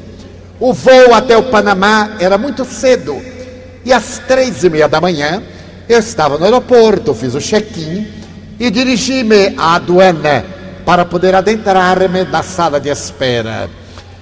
Ao chegar ao guarda aduaneiro e apresentar o passaporte, ele me olhou com mau humor. Esse mau humor deveria vir da véspera, porque era três e meia da manhã é uma hora que não se pode estar mal-humorado, porque o dia ainda não começou, praticamente. Me olhou diretamente e com toda rudeza me disse: O senhor não pagou o imposto de turismo? Eu disse: Eu não sabia, não me informaram no check-in. Mas o senhor deveria pagar. Eu então sorri e disse para mim mesmo: Eu vou dar uma lição a este homem, que ele não vai esquecer nunca mais. Ele disse: Mas não me disseram e eu não sei onde é que paga. É cego, ali está, olhe, ali a tabuleta.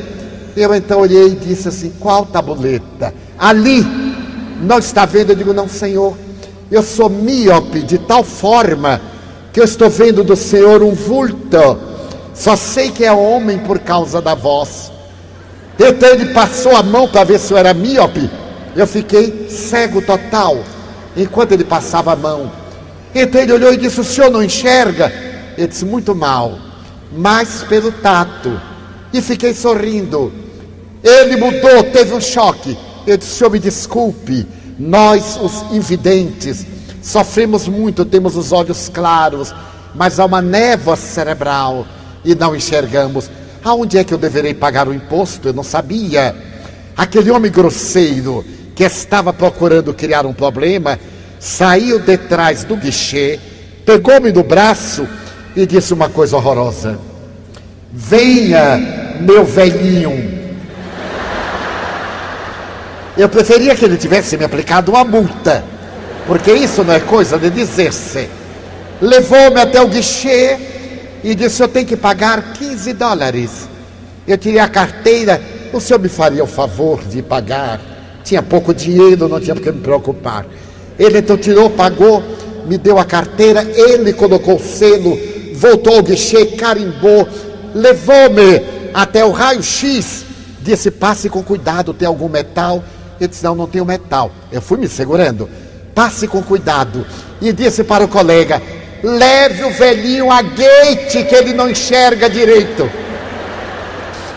O outro me segurou pelo braço e eu tive que ficar cego o resto da manhã. Fui automaticamente até lá. Então eu vi quanto uma atitude de não violência destrói a violência. Quando ele me deixou, eu falei, muito obrigado. Ele disse, mas não há porquê. Eu disse, ah, senhor, se for uma pessoa rude, poderia me ter criado um problema. O senhor foi tão gentil, muito obrigado. E ele disse uma coisa ainda pior. Ele disse, é que o senhor faz me lembrar de meu pai. Era um homem de 50 anos. E eu disse, meu Deus, será que eu estou esse dinossauro tão decadente à vista? Mas quero dizer, nós podemos agir ou reagir. Se eu estivesse na fase da reação, ele daria uma resposta grosseira. Ele diria: O senhor está aqui para me servir. O senhor é um funcionário público. O senhor ganha dos 15 dólares que eu vou pagar. Não tem o direito de ser grosseiro comigo. Mas eu estava sendo grosseiro com ele. Então eu sorri, não me custa sorrir. E como cego é uma coisa muito conveniente, principalmente quando é vantajoso para nós, eu somente obtive lucros. Então nós falamos da violência e a nossa violência pessoal, a violência do lar, o desrespeito à mulher, o atrito constante com o homem, o desrespeito ao nosso filho, o desrespeito às leis. Pouco importa que as autoridades desrespeitem as leis, se não são dignas de exemplo, deveremos dar-lhes exemplos e não nos apoiarmos na sua indignidade para sermos corruptos também. Não há muito.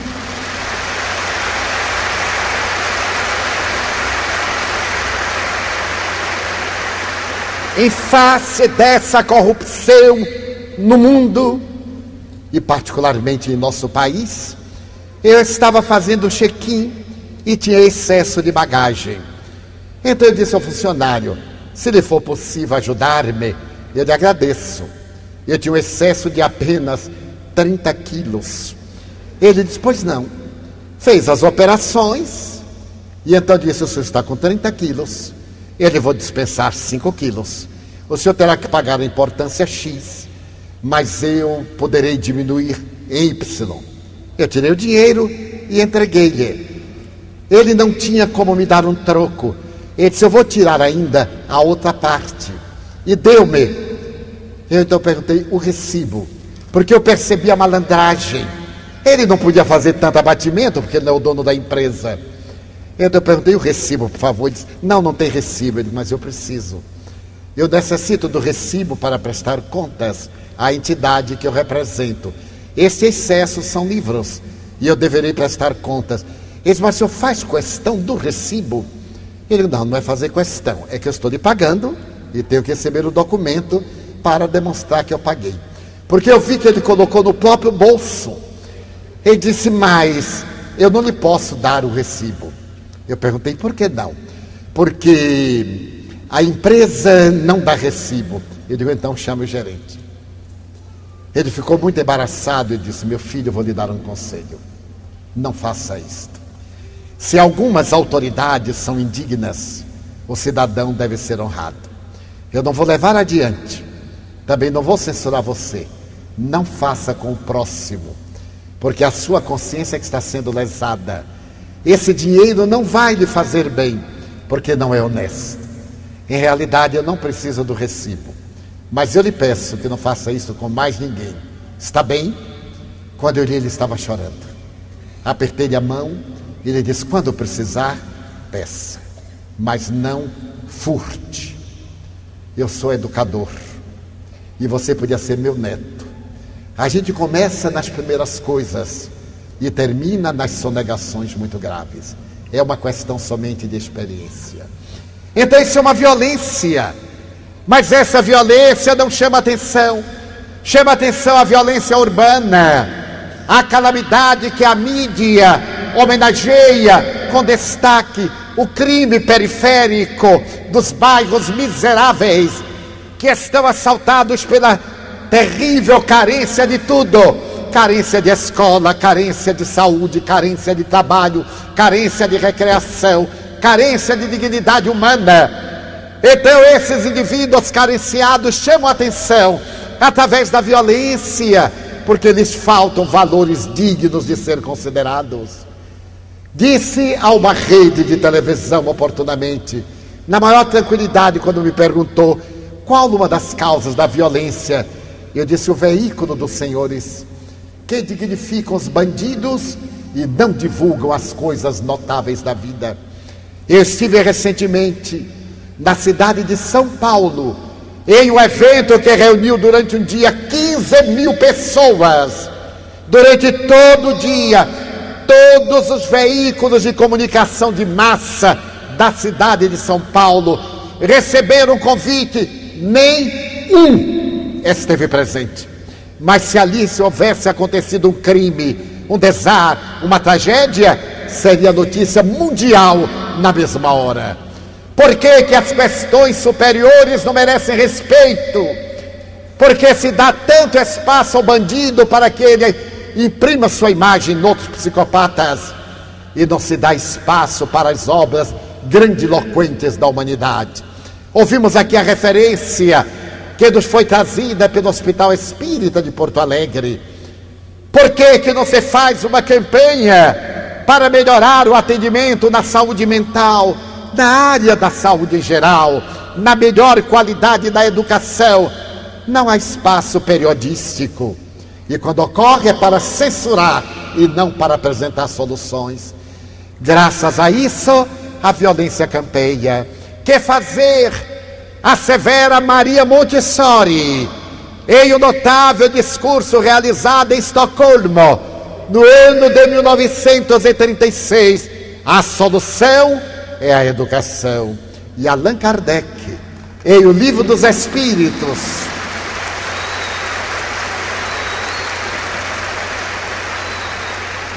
abordando essa problemática, tem ocasião de dizer a educação não a educação conforme está nos livros, mas a educação moral é a única que tem possibilidade de lutar contra o materialismo e a crueldade, já naquela época.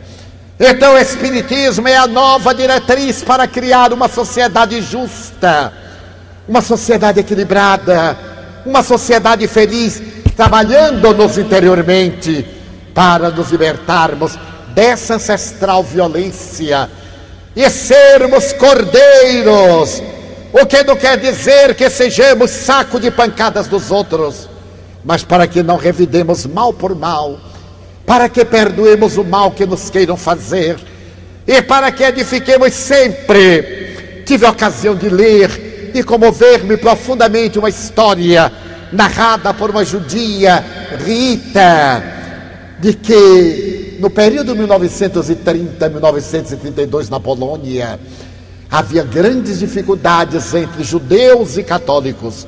Odiavam-se, conflagravam-se.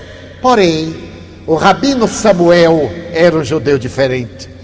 Diariamente saía de sua casa e até chegar ao centro da cidade, ele passava em parte do campo e invariavelmente ali estava um homem trabalhando a terra. E o rabino dizia: Bom dia, senhor Müller. O homem, de formação católica, não respondia, fechava mais o sobrolho, ficava mais carrancudo. E o rabino Samuel ia-se. Um dia, um mês, um ano, dois anos. Bom dia, senhor Müller. O senhor Miller não suportou, levou a mão à cabeça e fez um aceno.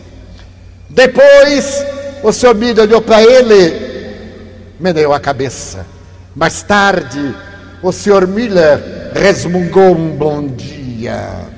Por fim, Depois de cinco anos, o senhor Miller começou a responder: Bom dia, Rabino. 1942. Campo de extermínio de Auschwitz. O judeu Samuel está na fila. Sua família foi assassinada covardemente. Ele está naquela grande fila do mais temível campo de morte do nazismo. Mais de um milhão de pessoas haviam sido ali assassinadas nas câmaras de gás e cremadas nos fornos.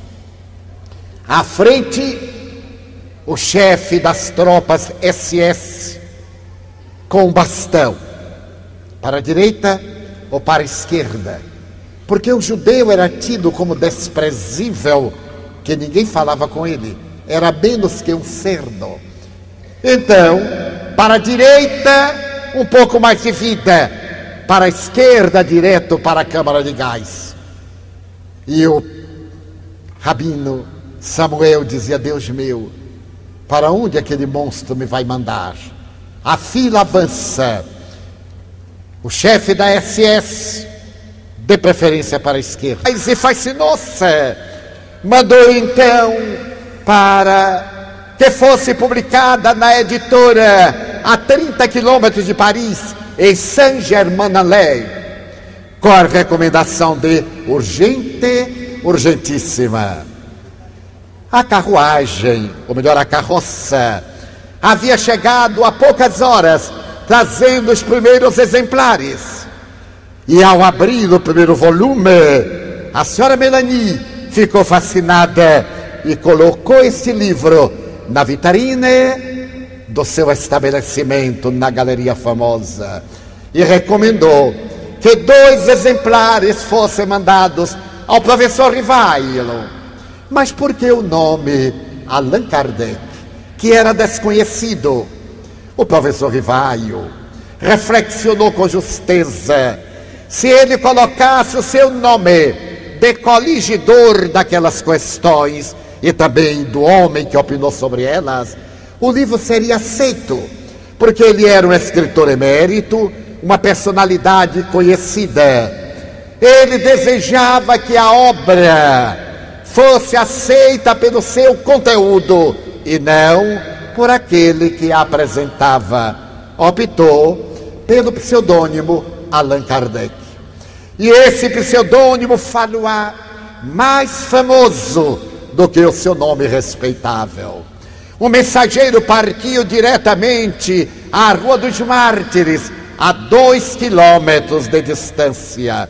E a obra permaneceu em exposição uma das primeiras pessoas que se adentraram na livraria Danti foi a notável escritora George Sand.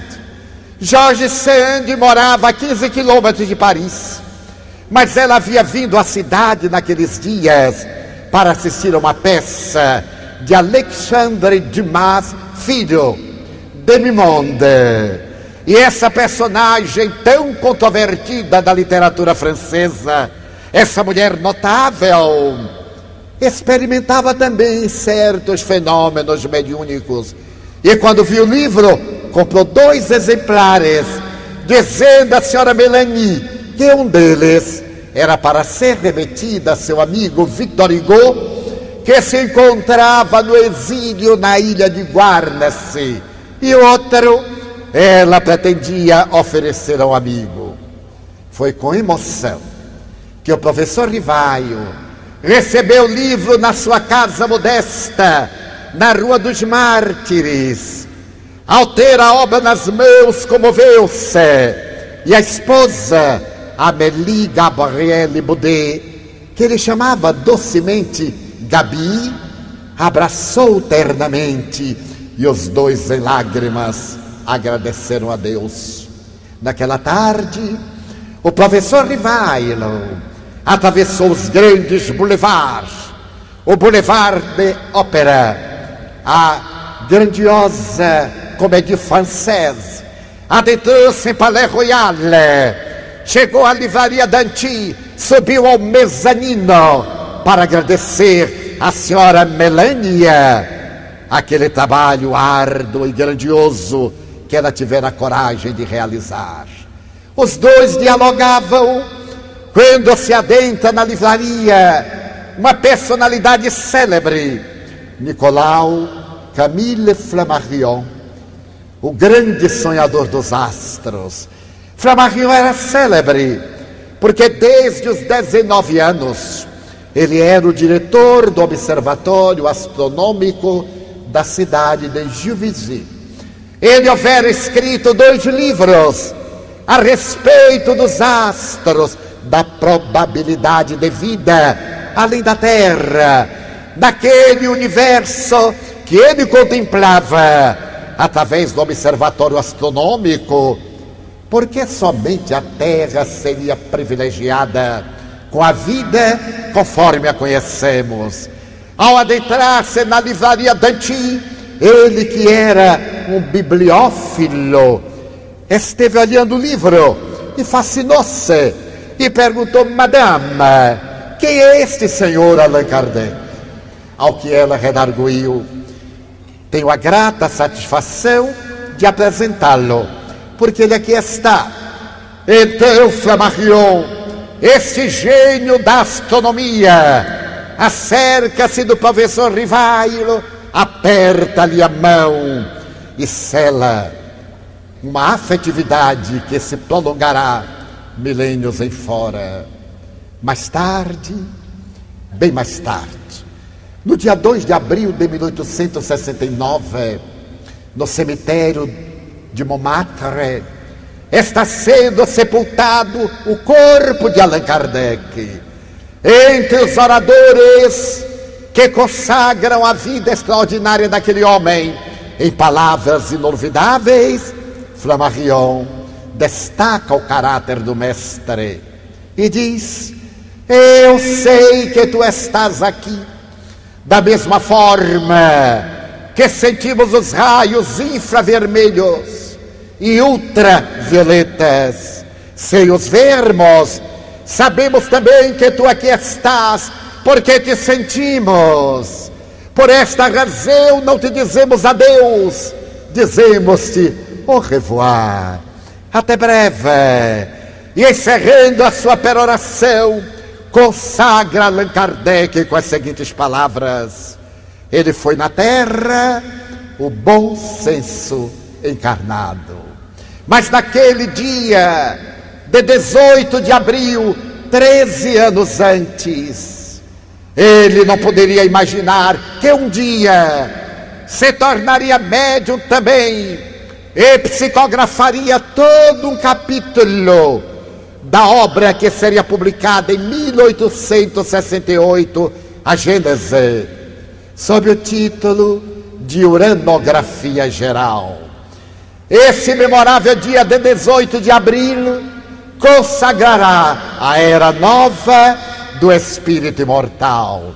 A imortalidade da alma já não será mais uma tradição ancestral, não fará parte das velhas informações teológicas, deixará de ser uma matéria de fé para ser uma proposta de fato.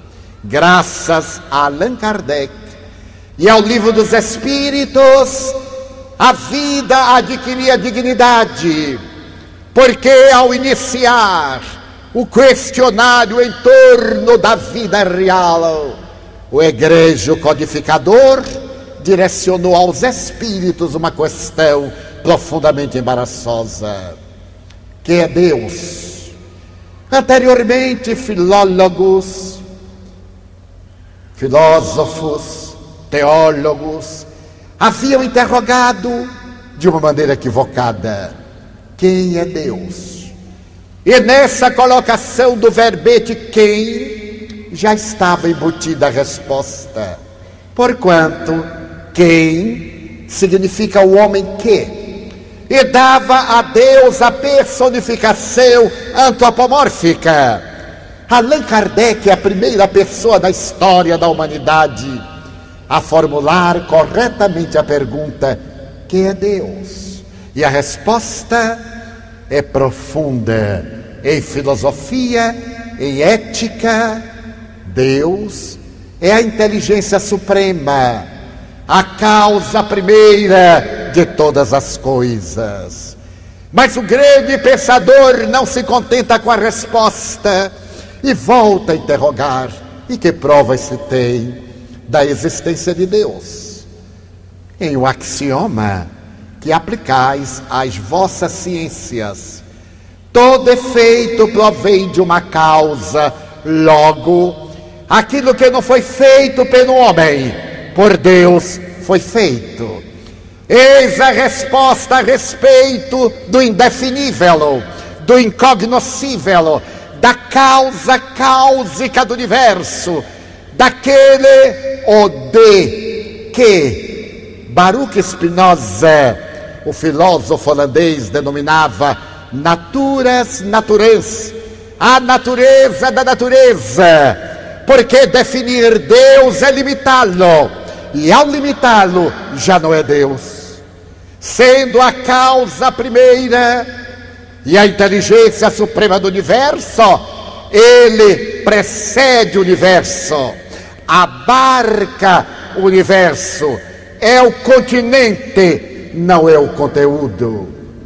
Houvera dito um dia o príncipe Siddhartha Gautama, Buda, somente Deus, o espaço e o universo podem definir o universo, o espaço e Deus.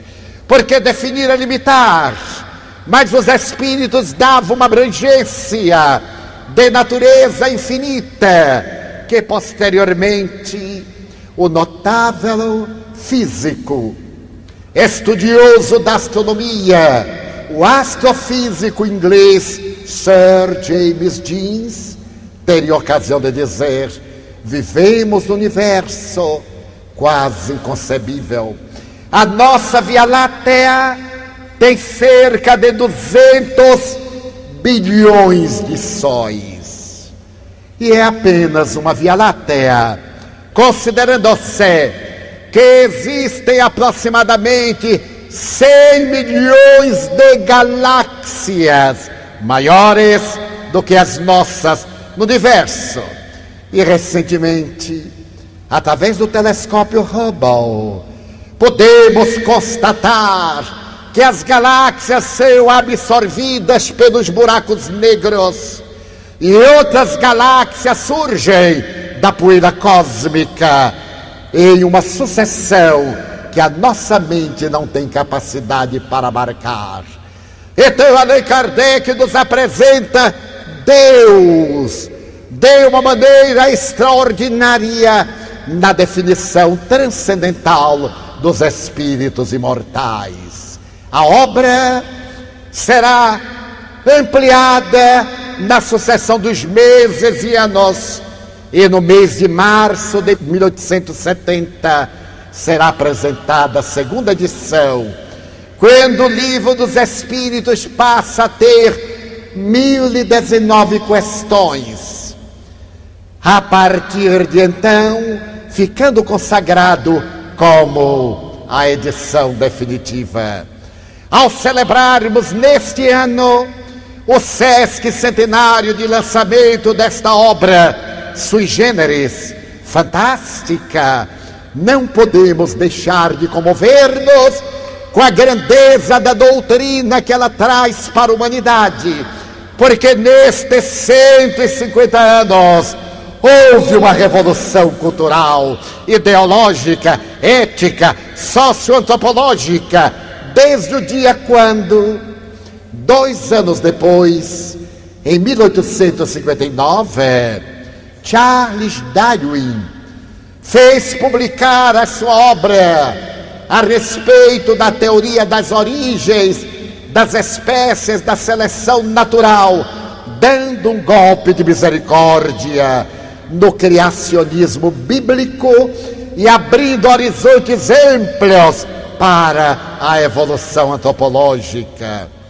É fascinante notar que a proposta do eminente cientista inglês é apresentada dois anos depois que o livro dos Espíritos nos fala desse processo de evolução que demonstra que não houve apenas um espécime, mas aproximadamente 10 mil biótipos, conforme as informações exaradas depois da decodificação do genoma humano, patrocinado pelo Dr. Francis Collins, a maior autoridade em genoma, um homem extraordinário que, no ano 2000, na Casa Branca, teve a oportunidade de ouvir falar a respeito de Deus ao ser apresentado o rascunho do genoma humano,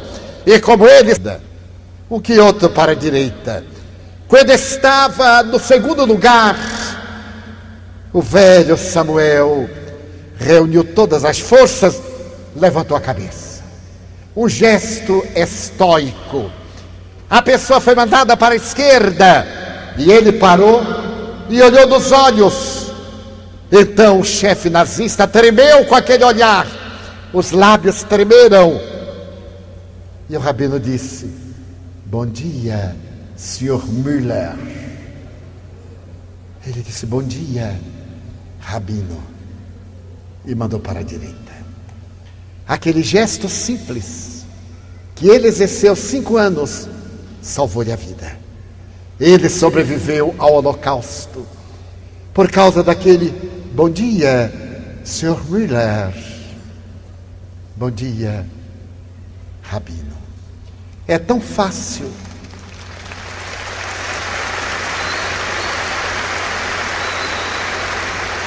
Nós mudarmos a paisagem da terra, iluminados por esta doutrina libertadora, que nos diz que nós somos o que fazemos de nós, nós seremos o que fizermos de nós. A nossa vida atual é resultado dos nossos atos anteriores. A felicidade é possível agora. Basta que mudemos de atitude mental. Que todo este ressumar de mágoas que nós cultivamos, que todo este cabedal de angústia a que nos aferramos, que todos esses sentimentos desagradáveis que nós gostemos de cultivar sejam substituídos pela certeza de que eu mereço ser feliz. Todos, todos merecemos ser felizes. Não estamos aqui na terra para sofrer. Quantas vezes eu ouço espíritas diante de um sofrimento dizendo: é meu karma, em uma atitude resignada.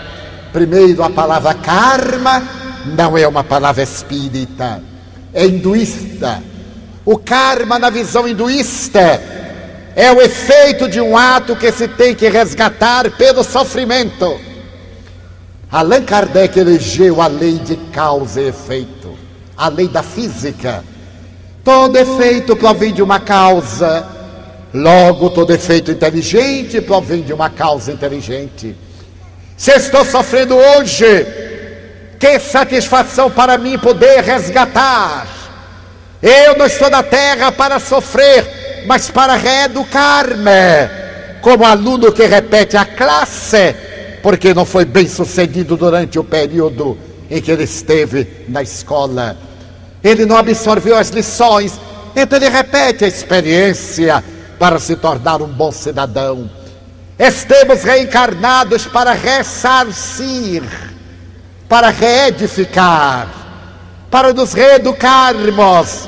Então a dor é a voz amiga que nos retira do abismo moral e nos coloca na estrada da dignidade.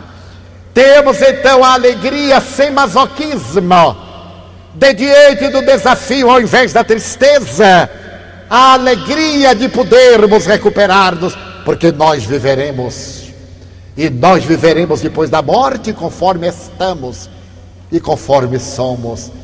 E com que alegria iremos encontrar os seres queridos que nos precederam na grande viagem de volta.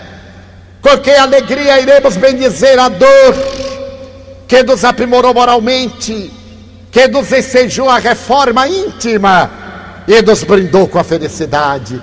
É isso que o livro dos Espíritos nos dá. Nestes 150 anos, a questão 919 nos leva a esta viagem interior, o autodescobrimento, o conhecer-se a si mesmo, para ao invés de reagir, agir. Nunca me olvidarei do dia em que, havendo sido assaltado, eu também já fui assaltado, graças a Deus. Porque eu tenho uma amiga do Rio de Janeiro que me disse, Divaldo, eu sou tão infeliz que nem assalto eu recebi. Eu digo, não seja por isso. Eu lhe assalto agora. Pois bem, eu fui assaltado numa época que não estava na moda, em 1971. O bandido deu-me uma bofetada na cara, com toda a ira, com o estilete no meu baixo ventre. E me disse: Eu vou matar você. Eu disse: Que bom, né, meu filho? Porque você é que vai ser o assassino, eu vou ser a vítima. E como vítima, eu vou ser muito feliz e você vai ser mais desgraçado do que é. Ele não esperava isso. Você não tem medo que ele mate? Eu disse de maneira nenhuma. Todos nós vamos morrer. A questão de hoje ou amanhã é secundária. Porque você pode sair correndo, vai atropelado e morre antes de mim chegando ao hospital. E posso ficar bom. Então, essa fatalidade. Ele me deu outra bofetada e me perguntou o que é que leva aí. Eu vinha da casa de amigos onde estava orando. Imaginem se eu não estivesse orando o que me sucedia. Porque o amigo diz, mas Divaldo, você estava orando, não adiantou nada. Eu digo, adiantou. Se eu não estivesse orando, primeiro ele me matava e depois perguntava meu nome. Agora não, ele perguntou primeiro e não teve coragem de me matar. Então, quando ele deu a segunda bordoada, eu não reagi. Eu disse: Meu filho, eu não tenho medo de você. Você disse que me vai matar, mas eu sou forte. Na hora H é provável que eu mate você. Porque na defesa da minha vida, o instinto animal é maior do que o meu raciocínio. Só que eu tenho ele sob guarda. Por que, que o senhor não tem medo de morrer? Ele disse, porque eu sou espírita. E o que é isso? Ele diz, ai meu Deus, até na hora da morte eu tenho que pregar espiritismo. Eu disse ser espírita é acreditar que ninguém morre. Agora mesmo eu estou vendo sua mãe. Ela está aqui, dona Carmesita, e ela está me dizendo que você matou o amante dela, que ela morreu de desgosto. Ele ficou lívido, pôs-se a tremer. E disse, mas minha mãe já morreu. Eu digo, não, ela mudou somente de lugar. Ela está com um lenço na cabeça que você lhe deu, meu filho. Não é verdade? Um lenço de xadrez eles, mas como é que o senhor sabe? Ela está morta. Eu digo, não está. Ela está aqui. Agora você tire a arma de mim, porque eu não tenho medo de você. Ele começou a tremer e disse, mas eu estou com fome. Eu lhe redagui peça. Assaltar, e disse, mas o senhor nessa idade, em 71, eu era quase um adolescente. Nessa idade o senhor não tem nada aí? Eu disse, não tenho. Eu não sabia que ia ser assaltado. Se eu soubesse, eu tinha trazido mas eu não tenho agora. Ele disse: agora como é que nós ficamos? Você vai chamar a polícia? Eu digo: não, eu vou levar você ao apartamento em que eu estou e nós dois vamos comer, porque depois do susto me deu fome. Ele disse: vamos. Meus amigos, eu quis ir e as pernas não quiseram, porque depois do choque veio a reação nervosa. Quando eu dei um impulso, nada. O bandido me olhou e fez: e agora, qual é? Eu disse: As pernas, ajude-me. Ele me abraçou, uma cena ridícula, e foi me levando. Chegamos ao apartamento, eu levei-o, preparei comida, comemos, 11 da noite. Eu chamei um amigo, arranjei emprego para ele, muito bem. É uma larga história que eu já narrei aqui a alguns. Mas o mais interessante é que todo ano eu vou ao Rio de Janeiro, faço uma série de palestras. E quando eu vou para ferir palestras em Belfort Roxo, Duque de Caxias, na Baixada Fluminense, ele vai ao meu apartamento e diz assim: tio, o senhor não vai lá. Mas por que não vou? Porque lá só tem bandido, tem ladrão. Como é que o senhor vai para lá para ser roubado? Ele foi o único que me assaltou até hoje. Agora mesmo, no mês de julho, eu estarei voltando ao Rio. E a primeira conferência em Nova Iguaçu. Ele já me telefonou. Da hora que o senhor chegar ao aeroporto até a hora que sair de Nova Iguaçu, eu estarei ao seu lado. Ele é meu guarda-costas, o bandido. Ele é forte. Está agora com quase 60 anos. Então ele fica do lado, na fila. Quando uma pessoa me abraça e demora, ele grita de lá: Manero ou empurro? Eu digo: Manera. Porque ele pensa que a pessoa está me assaltando. Tornou-se um filho, porque eu não reagi. Porque ele disse que não tinha medo da morte. Essa é a doutrina. Ele me disse: Como é que o senhor sorriu naquela hora, tio? Depois eu perguntei: Você ia me matar? Ia sim, senhor. E por que não me matou? Porque o senhor me olhou e disse: Meu filho, eu não tenho medo da morte. Só minha mãe me chamou assim. Tio Divaldo, o senhor não sabe o que é ser escorraçado por todo mundo. Eu estive na cadeia, na penitenciária Lemos Brito, tive liberdade condicional, ninguém dá emprego a bandido ou a ex-bandido. Eu saí, eu digo: alguém tem que me salvar ou eu mato. Eu ia matar o senhor. Mas quando o senhor me olhou muito calmo, disse: Meu filho, eu não tenho medo da morte. Eu sou espírita. Eu disse: Meu Deus, que covardia, como é que eu vou matar este homem? Então eu fiquei procurando o meio de sair correndo para me ver livre do Senhor. Ele disse: Mas não dava, meu filho. Você está vinculado ao meu sentimento como um filho do coração. Então nós podemos mudar o mundo na hora que nós mudarmos. Sabe por quê? Porque Deus reservou algo para nós, para todos nós para aquele que tem mais problemas. Deus reservou uma tarefa. Permitam-me encerrar este encontro narrando uma história real que foi proferida na sinagoga de Nova York por eminente rabino judeu, que apresenta a história com o pseudônimo o senhor Moshe. O senhor Moshe era um executivo americano ultramilionário no mês de agosto de 2001, ele estava em Jerusalém, fechando negócio de milhões de dólares. Era o dia 9 de agosto. Ele sentiu fome às 10 horas da manhã. Então disse aos demais convidados executivos que ia descer, caminhar um pouco, tomar ar, ia comer uma pizza. Meia hora depois ele estaria de volta. Desceu do escritório, na rua principal de Jerusalém, ele viu, ele viu uma grande pizzaria de uma rede famosa em Israel e dirigiu-se para lá. Quando chegou, as filas eram enormes às 10 horas da manhã. Ele andou para um lado, andou para o outro e concluiu: não vou ter tempo. Se eu entrar na fila, demoro mais de meia hora. Chegou próximo ao caixa, olhou para um lado para o outro, quando um cavalheiro que estava a três pessoas da fila, reconhecendo que ele era judeu, judeu estrangeiro, perguntou-lhe qual é o problema. Ele disse que eu queria uma pizza e um refrigerante, mas a fila está terrível. O outro disse: Não há problema, eu lhe dou o meu lugar na fila. Ele disse: Mas você não me conhece? E daí? Eu vou para trás, pode entrar no meu lugar, ninguém reclama, porque estamos trocando só de pessoa. Ele ficou embaraçado e aceitou. Comprou a pizza, o refrigerante que ele aprove, foi andando. Cem metros depois, ele sentiu a terra tremer, olhou para trás, a pizzaria desmoronou, viam pessoas correndo, um homem bomba, um homem suicida, estourou uma bomba em plena pizzaria. Ele estava cheio de pregos, muitos feridos. O seu Moshe jogou a pizza no chão e lembrou-se do homem morreu no meu lugar. Voltou correndo. Começou a procurar nos escombros. Morreram 16 pessoas, seis crianças, mais de 40 ficaram feridas com os pregos. O seu Bochê ficou desesperado, procurou, não achou. As ambulâncias, socorro de emergência. Ele disse: Eu tenho que achar este homem. Ele salvou a minha vida. Mandou suspender a reunião. Foi a todos os hospitais ao cair da tarde.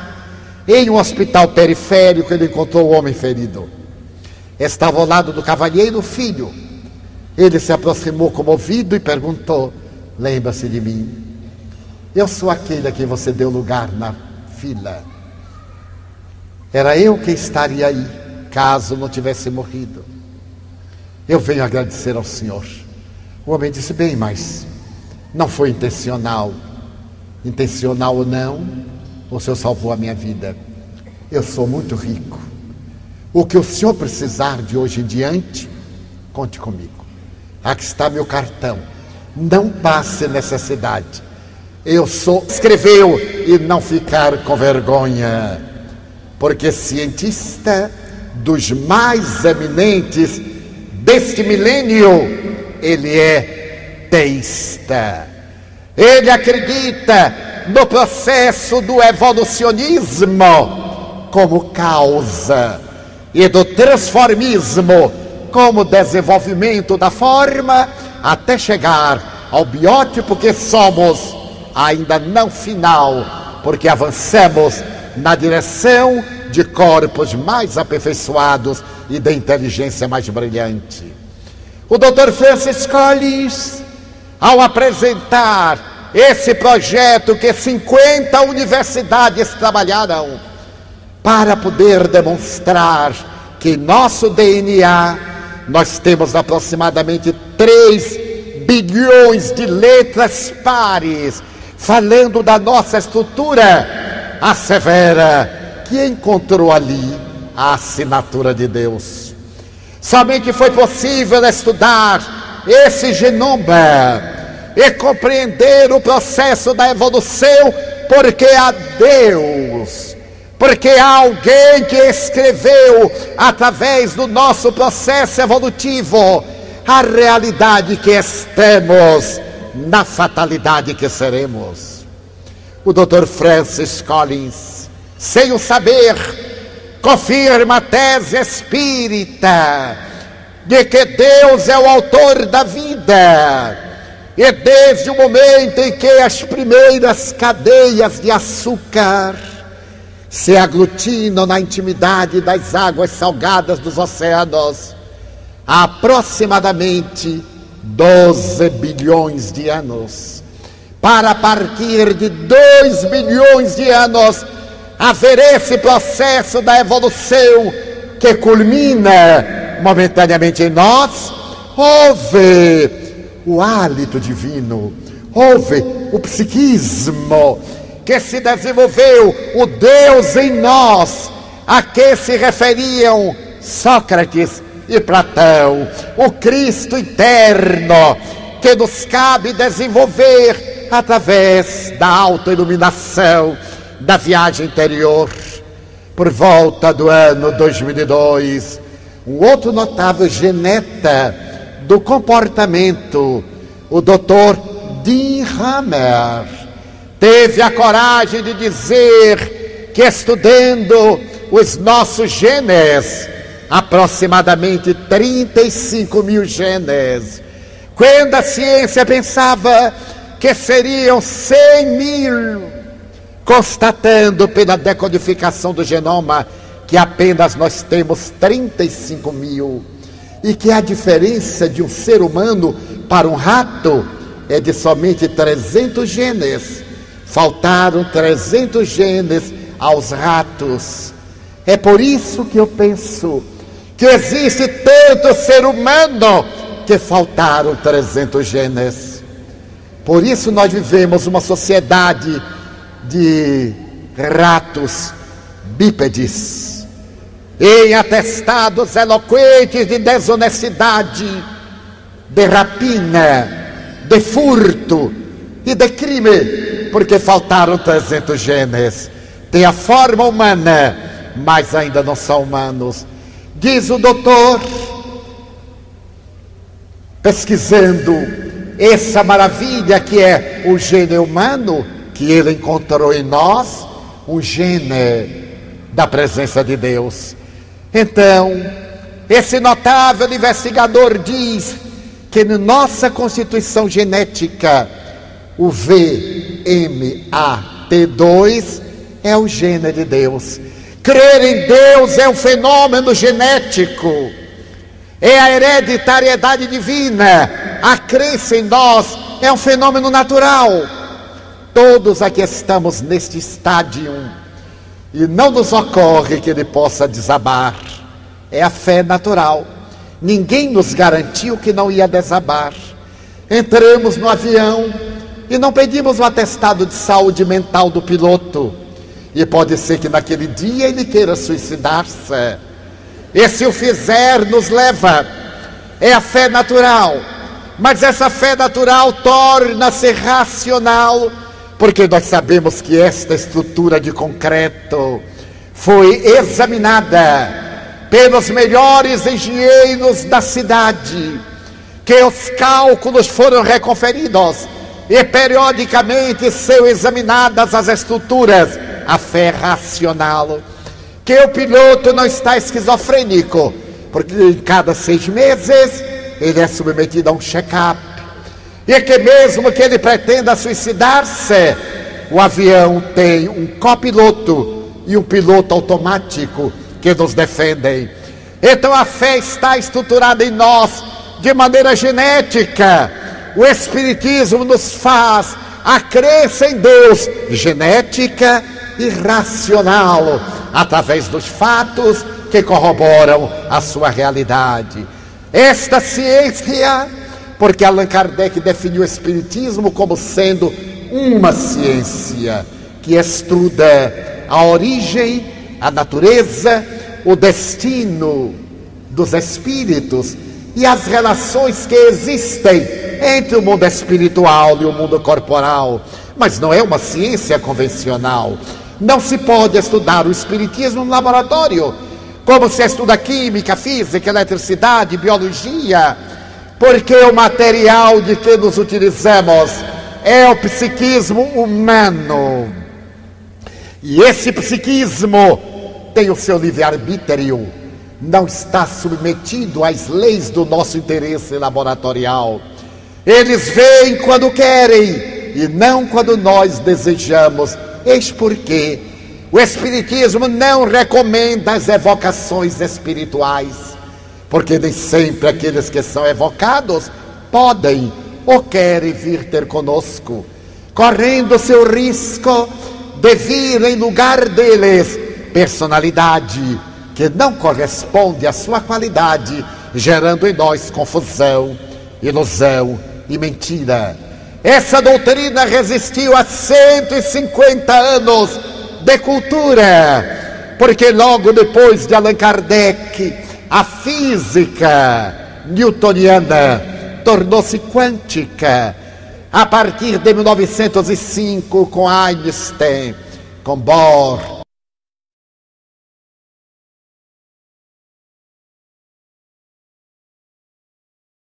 A física se fez conceptual e deixou de ser a física dos dados exatos para ser a física das possibilidades. Só existe energia, matéria, é energia condensada, definiu Einstein. E energia é matéria dissociada, exatamente como diz a doutrina espírita. Vivemos no universo de ondas, de mentes, de energia, de pensamentos. A evolução, portanto, da física confirma a doutrina espírita.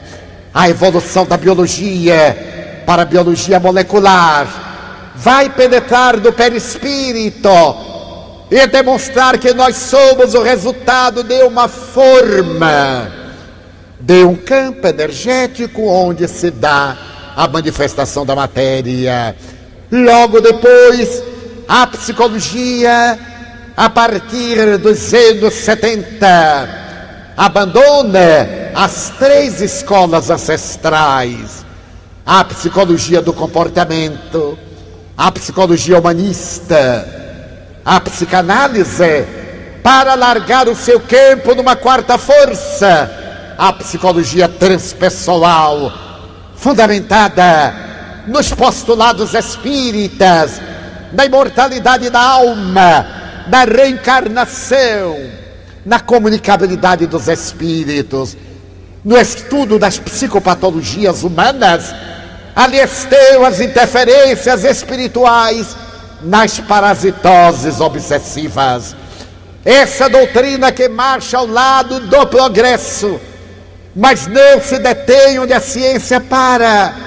porque a ciência estuda efeitos e o Espiritismo remonta às causas.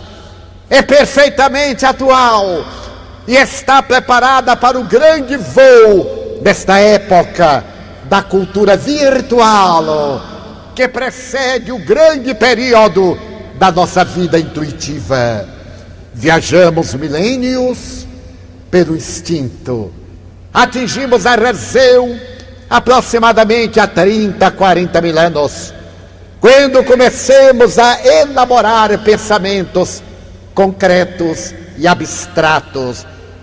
Adquirimos a consciência entre 10 e 12 mil anos, mas agora estamos conseguindo captar, pelo pensamento intuitivo, essa fase das comunicações psíquicas, que será o breve período breve, no sentido astronômico, o breve período da intuição, através da qual nos comunicaremos no futuro, quando nossos corpos estiverem também mais sutilizados.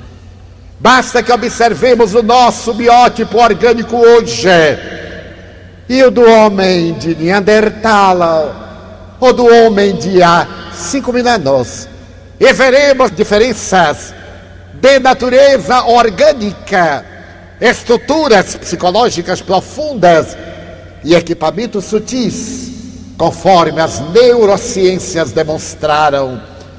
Entre 1990 e 2000, considerado esse período como sendo a década do cérebro. O Espiritismo hoje, portanto, enfrenta a cultura para oferecer à humanidade a segurança que nos falta, porque nos encontramos no clímax da grande transição de mundo de provas e de expiações para mundo de regeneração. Todos, quase todos, vivemos estarrecidos com a onda de violência, de desrespeito humano, com o desvario da ética com o desequilíbrio de natureza moral, com a agressividade e a prepotência que tomam conta da terra e perguntamos por quê? Quem de nós ainda não fez esta pergunta? Porque tanta glória da inteligência e tanta degradação do sentimento. Conforme a doutrina espírita, evoluímos etapa a etapa em um período desenvolvemos o conhecimento intelectual, em outro período desenvolvemos o conhecimento de natureza moral. Tem sido mais fácil na evolução horizontal, a evolução do conhecimento, e não a grande vertical de natureza moral para Deus. Por consequência, o progresso científico multiplica-se por si mesmo Enquanto que o progresso moral é mais lento, é estrutural, porque ele é permanente. Esta mente humana que penetrou as galáxias, que interpretou os enigmas das micropartículas, ainda não teve a coragem de interpretar os enigmas de si mesmo, de viajar para dentro e perguntar-se: quem sou eu? De onde vim? Para onde vou? o que é que eu estou fazendo aqui? O Espiritismo vem trazer a grande colaboração que nos levará a mudar a nossa estrutura de comportamento em uma autoanálise para podermos vencer os males que nos afetam. Todos parece estamos unânimes e que esses são dias de violência e esperemos que as autoridades governamentais resolvam o problema que é insolvável se depender do mundo de fora, porque a violência está embutida em nós. Somos violentos por hereditariedade, hereditariedade antropossócio-psicológica. A nossa vida atual é resultado da nossa violência instintiva. Como disse Darwin, sobreviver os espécimes mais fortes. E nós vencemos